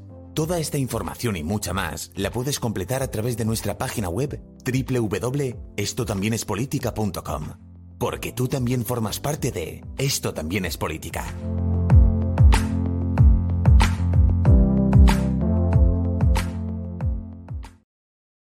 Mira, yo viendo, viendo el discurso de esta señora, creo que deberíamos cambiar los métodos de contacto y ponernos un poquito más agresivos. Plan, porque tú también formas parte de esta método- es política porque nos sale de los cojones a nosotros. no porque tú aquí no pintas nada. Sí, así. al correo, no a TikTok, por ejemplo, ¿no? Para ir indicando por cómo se puede contactar. TikTok no lo estamos trabajando mucho. Igual deberíamos hacer algún baile o ahí, o sacar. Yo perso- sacar personalmente no es que no, yo personalmente no es que no lo esté trabajando mucho, es que no estoy trabajando nada. O sea, Cuidado, ¿eh? Hay, un, hay una jungla ahí que es que no te lo pueden imaginar, ¿eh? es que, es sea- que ya bastante junglas tengo ya, es que no quiero más junglas ya. que te ves un vídeo de 30 segundos del, ¿cómo se llama este? El Santa Olaya hablándote del universo, ¿no? Y luego sale un señor tirándose un café por encima, ¿no? Después, es que es precioso, o sea... Bueno, la, La la vida. La lo- vida. sí, lo, lo que es la vida, sí, lo que es en Claro. plan la sociedad actualmente. Eh, ¿qué tal? Entonces no estás en el medio audiovisual ahora no te estás moviendo mucho, en medio series o algún dibujo Bueno, un, animado po- que esté... un poco, un poco mainstream. Estoy con la nueva ¿Sí? Juego de Tronos y la nueva El Señor de los Anillos. Bien, estás a tope con Porque vida. Hulka no la soporto y es que no puedo ella ya. Joder, Sí. sí, Hulk, ¿no? Pues nada, yo ¿Y tú ahora qué? mismo estoy, estoy viendo nada. O sea, llevo sin ver una serie concretamente de hace tres meses y medio, que pasó una movida por aquí, y que sigue estando, y que por lo menos hasta los 18 años tiene que estar legalmente aquí metida en la movida. Y nada, poco más. ¿No vas a ver Me- series hasta dentro de 18 años? Mm, Más o menos, sí. Ahora, si quieres, bueno, hablamos algún día de la patrulla canina o esas, que esas sí las trabajo bastante bien. Bueno, yo He con, visto- mi, con mi sobrina, algo, algo- no como tú, no a tu nivel, pero algo, No algo nivel- puedo comentarte, claro. ¿eh? Te puedo seguir la conversación, Claro. vamos. No nivel pro, claro, pero puedes Claro. interactuar y tal. ¿Qué te iba a decir? Hay un programa, ya una vez hablamos aquí de lo de Locomía, de Hombre. la movida, ¿sí? Eh, por lo visto han metido en un reality al Xavier Font este, ¿no lo has visto? Un reality de una granja o algo así. Joder, sí, por lo que quedaba. Meterlo con animales. Igual les, dicho, les ha dicho a los demás, perdona, dejadme vuestros anillos, que voy a hacer una movida y ahora vengo, ahora vengo, que voy a una Sí, cosa. Y, y va pasando por ahí y dice, a partir de ahora tú eres mi dragón. ¿Tú te vas a pintar de dorado todo, por favor? Madre mía. Es que yo salía por las noches y todas las noches tenía un dragón ahí. Mira, madre mía, ese tiene que ser. Ahí sí que lo que lo que compartía la mafia italiana, ahí sí que había mandanguita buena, ¿eh? Pero o sea- vamos, pero a, a tutipleni, Pero nada de supuestamente. O sea, ni presuntamente ni nada. Ahí entró que no veas. Ahora, ahora que digo esto, em, ¿tú crees que es cultura italiana que muchos españoles, digamos, o decíamos, ¿cuándo arriba a casa? O a tu ¿De café cappuccino? ¿A Claro. Pleni? A lo mejor. Bocati di Cardinali, por ejemplo, Hombre. no lo van a quitar. Hombre, eso seguro, eso seguro. No, va a entrar en la página web, por, por ejemplo. O sea, Debería, esto no lo vamos, podéis decir a no ser que paguéis derechos. También puede ser. no concibo que no esté en la página web. Vamos, En plan, me frases adoptadas en otros países, made in Italy. Y no, sale ahí Bocati di Cardinali, esto es a tutti pleni, ¿no? Mamma mía. Sí, no sé qué más decimos, algo más yo creo que italiano, Eh, no sé. Chao, no sé. Bella. Chao, claro, efectivamente. Bueno, Arrivederci. también. efectivamente, pues que lo vayan moviendo, que lo vayan moviendo. Eh, también hay que decir que aquí hemos ensalzado a grandes músicos. Hemos hablado de Laura Pausini, por Rafael Acarrá, Nick. Por favor, no olvidemos a. Hombre, eh, Tiziano Ferro, cuidado con ese tema. Tiziano Ferro, no olvidemos a Tiziano Ferro. Eros Ramazzotti, por favor, Eh, referente. por favor, por favor. Han hecho carrera aquí en España. O sea, Sí, eso sí, nos lo sí. deben. Eso Eso nos sí. lo deben. Vale, vale. Y de hecho han cantado en español. Os- os- claro, es que Laura Pausini está aquí chupín de frasco en la voz. O sea, Pero vamos. que- no, a, a tu país, Laura Pausini. Montate allí. Pero si es que ha vendido más tuya. aquí que allí. Claro. Que, mira, que me estoy casi por levantarme e irme. No, sí, pues fin. mira, pues mira, la verdad es que pa- la verdad es que sí. Va- Vamos a Ojalá, irnos ya. ojalá en el programa político de la extrema derecha hagan también eso, lo de Made in España y hacemos pues eso, una tienda de estas de souvenir, todo lo Una web, una web, sobre todo. Una web. Vamos a reventar internet. Se nos ha ocurrido hacer una cosa en la que la gente pueda entrar y mirar cosas ahí en los interneses. Estupendo. Claro, eh, vamos. Yo creo que es la solución del futuro, una web. Ojalá un fotolog. Diga, un fotolog Hostia. van poniendo una foto de Italia y hablan ahí en plan, oh, estoy tal. Joder, es que sería, sería maravilloso. Sí, sí, sí, sí. O un blog, o un blog en Blogger, a lo mejor. En Blogspot, sí. Aquí, en España vamos a recuperar el chat de Terra y Oh. vamos a hacer Twenty otra vez, amigos, todos tranquilos. Sí, sí, Joder. ya veréis. ya No, veréis. la verdad Bueno, es que es- me parece. tiembla, El futuro, el futuro ya está aquí. Sí, Mark Zuckerberg, te vamos a mear tu metaverso, ya verás. Bueno, en fin. Bueno, voy a poner la música de final ya para despedida. Vamos a crear una lista de correo. Oh, cuidado. Y el que no mande estos eh, 10 correos va a caer sobre. mm, Va a ir Morirá un Berlusconi en su gato. casa. Morirá Sí. un gatino. Y. y, temo- y vamos a, a bloquear los correos de los nigerianos que dicen que habéis ganado un BMW. Eso ya Bueno, no lo vais ya, a ganar. ya- ya será de los nigerios. De los nigerios, efectivamente. Bueno, pues desde aquí, un saludo a los nigerios, por supuesto. Un saludo a los italios. A los italios. A los italios. Mm. Que por cierto, para un segundo. Por Esto favor. es una cosa que mm, deberían, no sé si van a meter dentro de la marca Italia. Recuerda que hay una película que a nosotros nos ha movido mucho durante muchos años, que fue Bienvenidos al Norte. Hombre, ¿Eh? pero es que me parece una de las grandes maravillas. ¿Pero la francesa o la italiana? ¿De cuál estamos hablando? La no, francesa, la de- Bienvenidos al Norte. la- sí, que la italiana es de la Y ahí sur, voy. Y ahí voy. Ellos estropearon con el Bienvenidos al Sur. Pero, Que no la he visto, pero- pero, pero creo que la estropearon. la estropearon, La estropearon. Vale. Entonces, entonces, amigos O sea, quiero italianos. decir, si, si, si sabes italiano, tiene algo de gracia, porque es verdad Claro, que allí el, el tema de los internas, acentos y claro. eso, claro. Pero, pero, claro, si la ves doblada, es que no. Es que no. No, no, no. Bueno, pues solo quería dejar eso claro. Eso, marca Italia esa, os la metéis por, por el ahí. A muerte Bien. contigo. A muerte Vale, contigo. pues eso en la página web no va. Mm, No va, efectivamente, lo borramos. Bueno, vuelvo a poner la música. Después de este momento. Vale. Por favor. No, no, Pues me nada. parece que te hayas puesto así de serio. O sea, era para ponerse gracias. serio. Sí, sí, no, no, sí, sí. Había que tocarlo ya de una santa vez. Amigos, Aquí, gracias por aquí habernos estamos para escuchado. decir, aquí estamos para decir verdades que nadie más atreve. Como puños, efectivamente. Y si has llegado hasta este punto, es que algo te pasa en la cabeza, como nosotros. O sea que aquí lo tienes. O te has dormido. Y en este punto exacto, que es el final, que creo que llega a poca gente, vamos a hacer el saludo al amigo Carlos Sogor, que eh, nos hizo la petición del programa especial sobre las elecciones italianas. Entonces el saludo queda aquí, en la hora 2 del programa. Para ti, Carlitos. Efecto especial. Eh, os lo regalamos. Eso sí, queréis meter este efecto especial en vuestros podcasts, lo podéis poner. Lo cortáis y lo metéis. Nos vemos dentro de. No se sabe. No se sabe. Tampoco vamos a. Nosotros aquí somos consecuentes con nuestros horarios. Sí. No hemos guardado en la puta vida una frecuencia constante, lo vamos a hacer ahora ya. Ojalá que saliese el siguiente- desde hace programas que nos da igual. Ojalá ya. saliese el siguiente, el programa 100. Ojalá me haría mucha ilusión. Ah, Bueno, Ah, pudiera, pudiera ser. Eh, Pudiera cuidado. ser. Ah, Nos vemos, amigos, dentro de poco. Que disfrutéis. Cuidado con las cosas que votáis. Id pensando en lo que vamos a votar aquí en España. Porque vamos a echar unos ratos muy buenos. Vamos a echar unos ratos muy buenos. Así que nada. Nos vemos en poquito. Hala, adiós. Gracias, Tamara Falcó. besete.